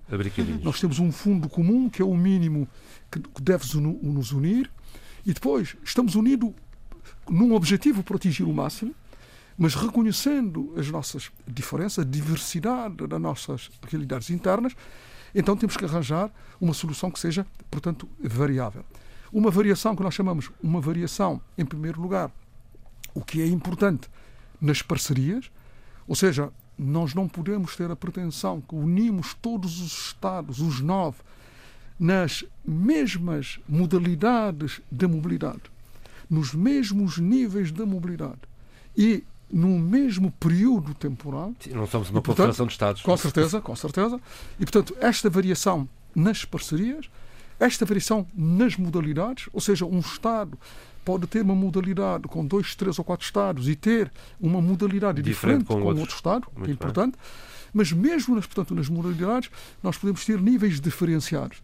Um Estado que está em condições, como já aconteceu a nível até bilateral, nós temos acordo, por exemplo, com São Tomé e Príncipe, temos acordo com, eh, com Angola, temos acordo com, eh, com Moçambique de livre circulação de todas as pessoas, de todos os, os cidadãos, mas é, é, é possível que, em vez de ser todos esses níveis de todos os cidadãos, ter, por exemplo, o nível de, dos empresários, ou o nível, portanto, dos estudantes. agentes culturais, ou o nível, portanto, académico dos estudantes, enfim, e, portanto, pode ter também esta, esta, também ter esta variação.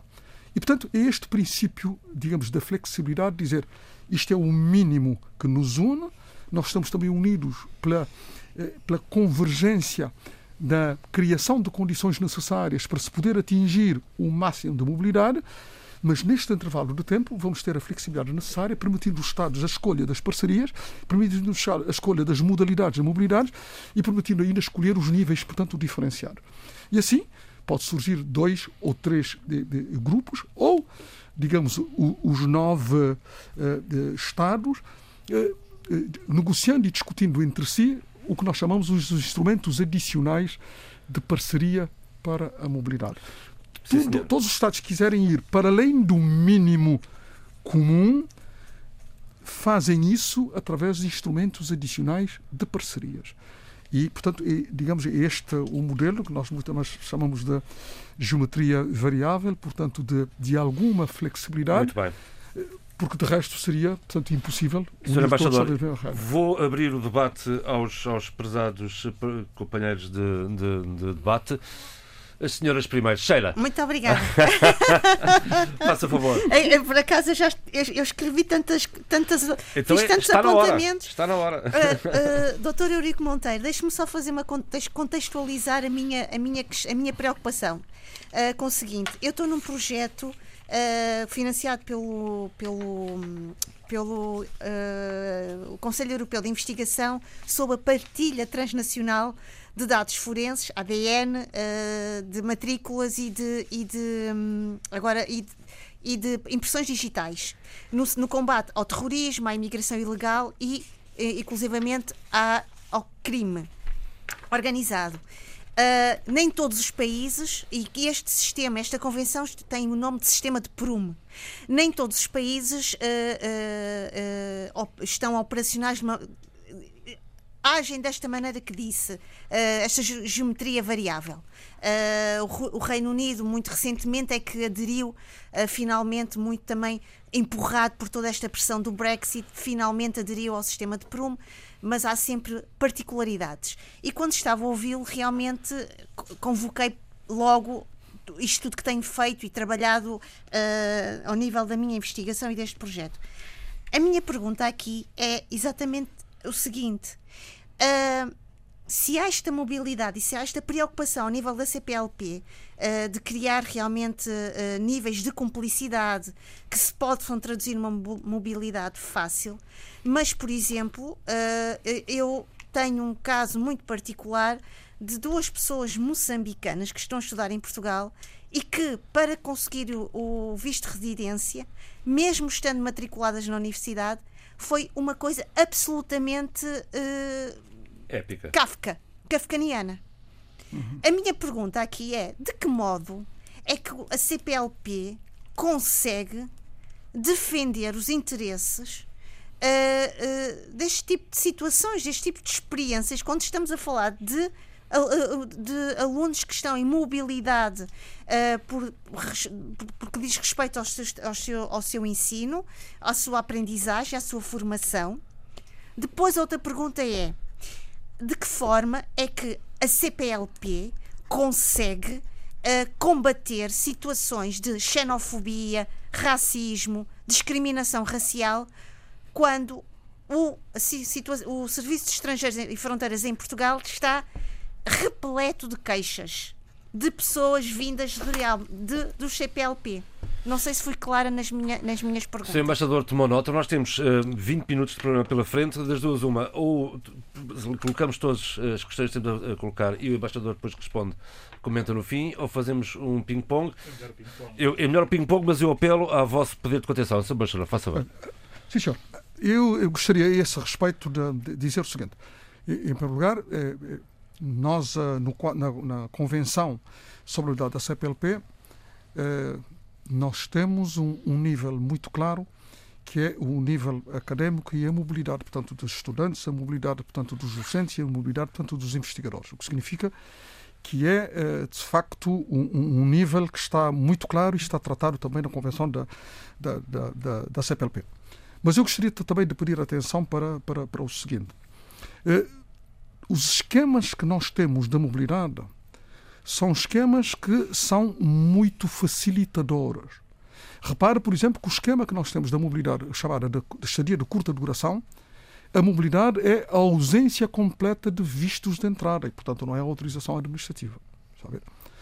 E só para dizer, por exemplo, que uh, o esquema que nós temos para, muda, para a mobilidade da residência uma das modalidades é a residência. A única condição que é imposta é ser cidadão nacional do Estado-membro. E, portanto, não tem outros outros requisitos, portanto, adicionais. É preciso dizer isso também depende muito da vontade política dos Estados, uhum. não é? Ou existe vontade política ou não existe vontade política. Mas também nós não queremos um conjunto de requisitos para depois serem sindicalizados ao pormenor que se transforma isto numa espécie de não mobilidade, ou seja, mobilidade apenas, portanto, teórica. Uhum. A mesma coisa também temos para as estadas temporárias e, e, também, que é uma estada que pode durar até, portanto, a, a, um ano. Ou seja, os requisitos exigíveis são requisitos, portanto, mínimos. Não obrigando, porém, que um Estado possa fazer isso ao mesmo tempo com todos os Estados. Aí está. porque até vai permitir, portanto, o Estado ir ajustando, digamos, a sua realidade interna, digamos, ao impacto desta, desta medida. E às vezes pode ter alguma cautela eh, na fase, portanto, inicial, ir eh, ajustando a pouco e pouco e assim medindo a sua capacidade, eh, digamos, de absorção deste, deste, deste modelo. Agora, coisa diferente, nós hoje, ainda hoje, acho, hoje de manhã, não ontem, Ouvi, portanto, notícias sobre a remodelação eh, feita em termos de legislação sobre estudantes, que é uma coisa, portanto, de facto muito importante. Eh, a legislação já publicada é uma legislação facilitadora, que estou a dizer agora concretamente aqui de Portugal, mas coisa completamente diversa tem a ver com a estrutura e os procedimentos e, diria, em certa medida até a atitude, eh, muitas vezes, dos serviços de imigração e fronteiras. E, portanto, estamos, de facto, num nível uh, diferenciado. Uh, nós, aqui, aqui como, como, comunidade, também há, portanto, registro dessa enorme preocupação da falta de capacidade de atendimento, às vezes até da falta de alguma sensibilidade no atendimento e de uh, constrangimentos que seriam, portanto, inultrapassáveis. Mas era só para clarificar que o que nós temos na Convenção pode ser que um Estado não adira a esta modalidade. Mas uh, o que nós temos na Convenção não são, uh, digamos, conjuntos intermináveis de requisitos, mas temos sempre os requisitos mínimos uhum. Uhum. E, eh, e, adaptados, como disse, portanto, a cada Estado. O que significa que é uma convenção, de facto, para facilitar. É evidente que, como eu disse, um Estado não será obrigado a fazer com todos os Estados ao mesmo tempo, pode, portanto, escolher essas, essas, essas, essas parcerias, uhum. mas uh, seguramente eu, eu creio que, havendo vontade política, portanto, dos Estados, a Convenção é facilitadora e a Convenção não é, de forma alguma, portanto, uh, uh, bloqueadora. Muito obrigada pelo seu esclarecimento. Obrigada. Adolfo, quer participar neste debate? Adolfo Maria. O, o, o Sr. Embaixador tinha dito em meados de fevereiro que a Comissão Técnica Conjunta para a Mobilidade ia reunir-se e os problemas maiores que a resolver nessa ocasião eram os vistos de mobilidade, as taxas a eles associadas, etc. Uns têm dinheiro para pagar, outros não têm, por aí não querem. E os títulos académicos, né? É, e a questão da segurança social, precisamente porque quando uma pessoa muda de, de, um, de um país para o outro e fica a residir noutro país, como é que são essas coisas das cotizações? Portanto, a primeira pergunta é se estes assuntos ficaram resolvidos ao nível da, da Comissão Técnica Conjunta para a Mobilidade. A segunda pergunta é se na, no Conselho de Ministros reunirem agora em março, no, na próxima quinzena, uh, realmente vai adotar uh, todos, os, todos os documentos que foram, uh, que foram aprovados. E terceiro ponto, Uh, isso estende-se também à, à conferência. Uh, e, e, o terceiro ponto é que, uh, que eu queria perguntar era que quais são os países que mais abertos para uma mobilidade mais generalizada e os mais fechados, se é possível, o senhor como embaixador, como diplomata, falar disto. Muito obrigado. Sabe só para acrescentar uma outra coisa também que é importante. Isso quando falei aqui um bocado dos constrangimentos internos ligados aos serviços de imigração e fronteiras. Gostaria de ser, portanto, no esquema que nós estamos a tratar, por exemplo, da mobilidade para a residência, o esquema é muito facilitador também por causa de um outro elemento que é importante. Ou seja, é concedido um visto de residência no país da nacionalidade, no país da, da nacionalidade, portanto, do, do, do interessado, quando o interessado entra com este visto de residência, ganha o direito à entrada no território, desde que num determinado prazo, se não estou em erro, portanto, num prazo de 90 dias, faça o seu pedido de autorização de residência, está automaticamente legalizado até que um dia qualquer o Serviço de Imigração e Fronteiras venha responder. Portanto, o, o pedido constitui já um título provisório. Exato, um título provisório de, de residência e para todos os efeitos, até que se veja. Repare que já no visto de residência se recomenda que o visto de residência é para a obtenção da, da autorização de residência. Ou seja, não se deve dar um visto de residência para depois vir-se analisar as condições para a obtenção da autorização de residência. Isto tem que ser à partida. E é por isso que, fazendo o pedido no país, automaticamente a sua situação estará regularizada em termos de residência até que o pedido venha a ser apreciado afinal. Isto, portanto, resolve o problema de um conjunto de burocracias normais, muitas vezes, nos serviços, eu diria, eh, eh, naturais, nos serviços de imigração, portanto, e fronteira. Agora, respondendo a, a, a sua pergunta. Sim, as questões basicamente foram resolvidas e confesso que nem todas elas foram eh, resolvidas eh, a nível da, do texto da Convenção. Porquê? Porque nós também chegamos à conclusão que muitas vezes os governos e até os parlamentos não têm competência sobre determinadas matérias que se prendem com a questão da mobilidade. Vamos ver, por exemplo, a questão das certificações profissionais e certificações académicas. Existem países com ordens profissionais, e muitas vezes ordens profissionais com assento constitucional, e que em matéria de certificação, portanto, eh, eh, essas ordens profissionais têm competência. Exatamente.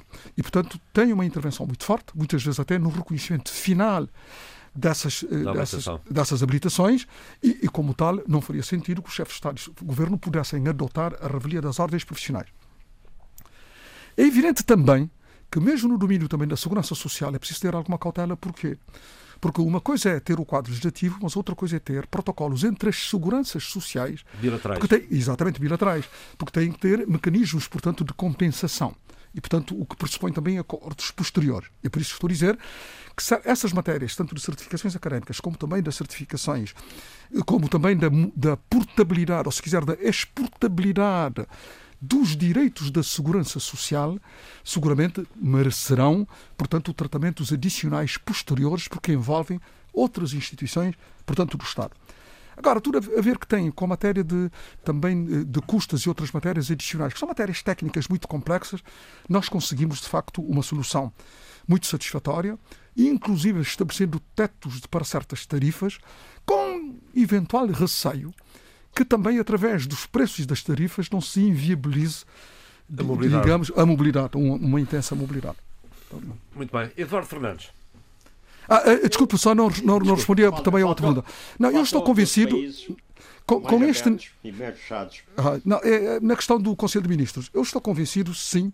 Porquê? Porque, repara, a reunião técnica conjunta já trabalhou com uma matriz que foi definida pelo Conselho de Ministros da CPLP. E, portanto, já tinha portanto, indicações de princípios estruturantes do projeto de mobilidade. E, portanto, a reunião técnica conjunta estava, no fundo, a, a, a, a densificar os princípios que foram estabelecidos para a reunião para, pelo Conselho de Ministros. E, e, e, portanto, é de se prever uma elevada, de facto, probabilidade de o projeto de convenção eh, ser aprovado no seu todo pelo Conselho de Ministros da CPLP no dia 26 de março. Eduardo, por favor a questão da segurança social é extremamente importante. Todos nós sabemos que a questão das reservas matemáticas uh, dos, diversos, uh, dos diversos países uh, existentes na segurança social e que resultam das, da, das, das contribuições que se pagam a essa mesma segurança social são extremamente importantes para o futuro de qualquer cidadão que faça esses descontos, não é? Se, se esse cidadão, se um cidadão muda de, de país, né, quer dizer, era, e vai fazer a vida num outro país, no quadro da CPLP, por exemplo, era importante que ficasse salvaguardado a transferência automática das reservas matemáticas de, por forma a garantir o seu futuro, a sua futura reforma, não é? Eh, não sei se isso está contemplado, digamos, eh, nesses acordos não é? que, eh, existentes no quadro da CPLP. Seguramente. O, o que eu estou a dizer, dizer, de facto, tem toda a razão. A, a mobilidade importa, pelo menos, digamos, a solução de duas questões que estão, portanto, muito interligadas. A questão das certificações das habilitações, sim, é? isto é extremamente importante, e a outra questão, a exportabilidade dos direitos de segurança social. Eh, só esta, digamos, unificação eh, das, das pensões, através dos esquemas, portanto, de exportabilidade, é, é, é, que permite, é que se permite, portanto, falar da inteira mobilidade. E é por isso que a Convenção traz essas preocupações. O que estou a dizer é a impossibilidade de, na, no texto da Convenção, se poder esgotar esta matéria. E era extremamente complicado. Mas porquê? Porque, como eu disse, é isto a instituição da segurança social de cada um dos países tem que se pôr de acordo nesta matéria. E, e felizmente que nós já temos experiências. Já nós temos países no quadro da CPLP que têm acordos de segurança social nesse sentido não é? de exportabilidade. Portugal, Portugal Exatamente, portanto já existe, já existe portanto experiência de, de, de, de, protocolos, de convenções entre a segurança social dos países da CPLP. E portanto a recomendação eh, que deve ser e a orientação, portanto, dos governos e dos Estados é exatamente nesse sentido de poder facilitar esses protocolos de segurança social para poder dar conteúdo mais substancial e facilitar, de facto, eh, a, a mobilidade. Eh, o mesmo diria em relação às certificações académicas, é aquelas que, pode, que serão feitas pelas instituições públicas, será, portanto, mais, mais fácil, não é? Eh, ligadas ao Ministério da Educação, será mais fácil, mas há, existem outras certificações que passam, portanto, pelas ordens profissionais e, portanto, a orientação também deverá ser no, no, eh, no, no, sentido de as ordens profissionais procurar, na medida do possível, fazerem também protocolos e fazerem convenções, porque também já existem algumas, entre algumas ordens profissionais, no sentido de reconhecimento e facilitar, Muito. portanto, o exercício da profissão. Mas passa pela bilateralidade. De... Exatamente, exatamente. José Luís, Alfer Almada. Uh, bom, uh, as minhas questões foram breves, por favor, breves. Oh. e respondidas pelos outros colegas, mas eu por isso tenho que ter outras, outra questão. Uh, portanto, o lema da cimeira do Sal foi pessoas, e agora já vimos a convenção sobre a mobilidade, cultura e oceanos. Sabemos que com a Covid a cultura eh, foi o sector da vida das nossas sociedades mais atingido de todas as madeiras. Gostaria, portanto, se se avançou alguma coisa nesse domínio e também no domínio dos oceanos. E já agora, e a pergunta agora como embaixador de Cabo Verde em Portugal, uh, e aproveito para felicitar o senhor embaixador uh, pelo excelente trabalho que tem feito neste domínio como embaixador, de Cabo Verde e Portugal, mas também como uh, presidente do Conselho de Concertação Social permanente, uh, portanto, que faz todo o trabalho que depois é sujeito à aprovação do Conselho de Ministros e dos chefes de Estado e do Governo, o que é que a Embaixada tem feito para os cabo-verdianos mais vulneráveis, de apoio aos cabo-verdianos mais vulneráveis atingidos pela crise sanitária, social e económica. Muito bem, Sr. É, eh, muito obrigado. Eh, eu gostaria de dizer-te que, eh, digamos, a cultura, também na Convenção, ocupou um lugar muito importante. Aliás, foi reconhecimento, hum, digamos, geral de todos os Estados-membros que o setor da, da cultura talvez fosse digamos, o, aquele, uh, o, o setor que mais facilmente poderia, digamos, ser uh, uh, aceite a mobilidade dos promotores, dos agentes da cultura, talvez este caminho ao lado da mobilidade dos investigadores, dos docentes e da academia, talvez fossem os segmentos onde mais facilmente se poderia gerar, digamos assim, um consenso. E é por isso que nós temos um nível também muito claro eh, de tratamento no quadro da Convenção para a Cultura, em relação aos agentes da cultura, em relação aos promotores da cultura, em relação, portanto, aos artistas, escritores, etc., músicos de uma forma geral. E, portanto, ocupa, eh, de facto, na, naquilo que nós chamamos da pirâmide invertida, ou seja, que começa, às vezes, por segmentos mínimos e que vai alargando a base até, eh, eh, digamos, chegar à base que está invertida a todos os cidadãos de uma forma geral. E, portanto, a cultura tem, eh, tem este, portanto, lugar de, de destaque.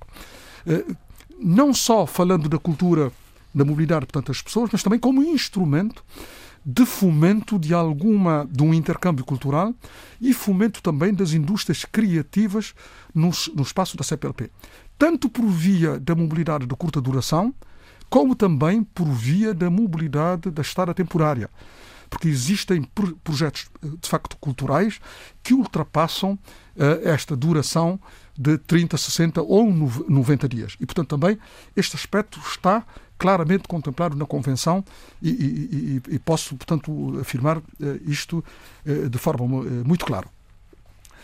Nós atravessamos, de facto, esta, esta pandemia com, com consequências muito graves também, é, como disse José Luís Alfaro no setor da, da, da cultura, mas também no, no setor social. E aqui, na nossa comunidade comunidade cabo-verdiana, como as comunidades imigrantes aqui em Portugal, de facto as dificuldades são, são muito grandes. Porque esta pandemia afetou também setores cuja empregabilidade da mão de obra, portanto, imigrada é muito grande. E, e, e portanto, com particular cuidado,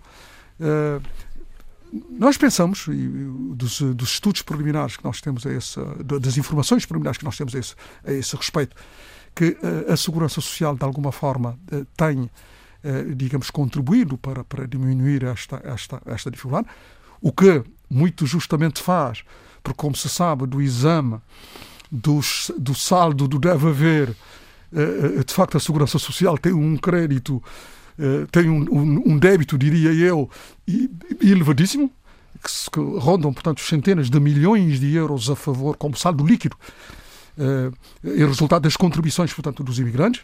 Creio que terá, mas ainda existem zonas bolsas de pobreza e que passam por dificuldades e nós temos feito o esforço, não só como embaixada, mas também como apoio do, do, governo de Cabo Verde, um esforço para mitigar essas dificuldades. Mas ultrapassá-las é, é, é, praticamente, digamos assim, impossível. Estamos no limite do tempo, de uma breve nota e uma breve resposta. As, as, as, as sugestões ficam para a semana. Uh, uh, vamos terminar o programa porque estamos no limite da bola. Como se compreendeu, uh, grande parte do foco dessa negociação está no homem enquanto recurso.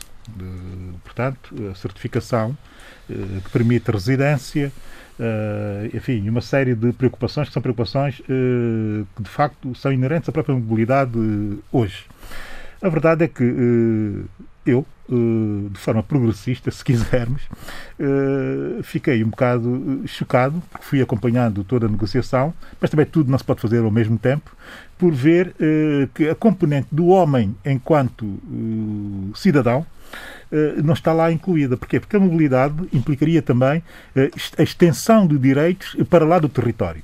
Com isso eu quero dizer o quê? Não seria já possível eh, deixar recomendações e indicações, eu sei que isso não se faz a nível dos acordos, mas podia-se fazer já no preâmbulo, no sentido de, no futuro, eh, incorporar também as capacidades eh, eletivas, tanto passiva como ativa, a cada um dos, dos, dos cidadãos da nossa, dos nossos países, articulando assim também aquilo que já existe entre alguns países da própria comunidade esta é uma nota de progressividade que eu acho que faria todo sentido ser refletida no próprio preâmbulo do acordo. Para uma resposta breve, Sr. Embaixador, por favor. Muito obrigado. Não, eu estou, estou, estou, absolutamente de, de, de, acordo.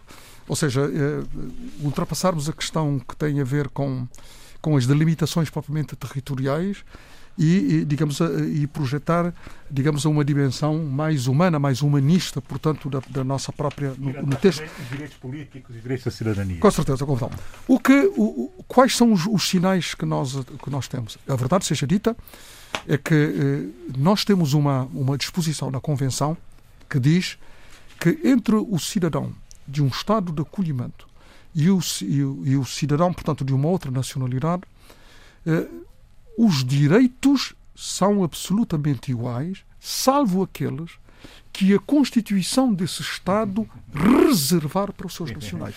Portanto, este princípio, de facto, ficou salvaguardado. E assim se fez o debate africano desta semana, com a participação do embaixador Henrique Monteiro, presidente do Conselho Permanente dos Embaixadores junto da CPLP, um programa que teve o apoio à produção de Paula Seixas Nunes e Vítor Silva, o apoio técnico de João Carrasco, eu sou João Pereira da Silva. Fiquem bem, boa semana.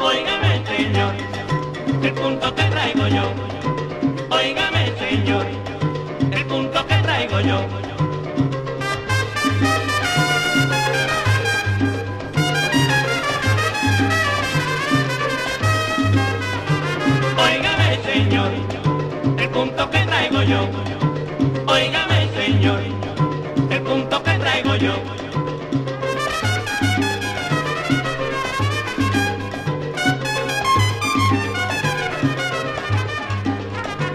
Óigame, señor, el punto que traigo yo. Óigame, señor, el punto que traigo yo.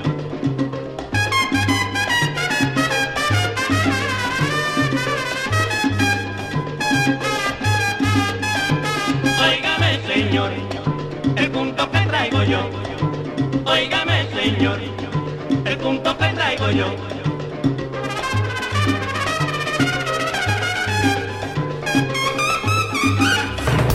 Debate Africano. Cinco vozes. Cinco países. A análise dos principais assuntos da semana. Na IRDP África.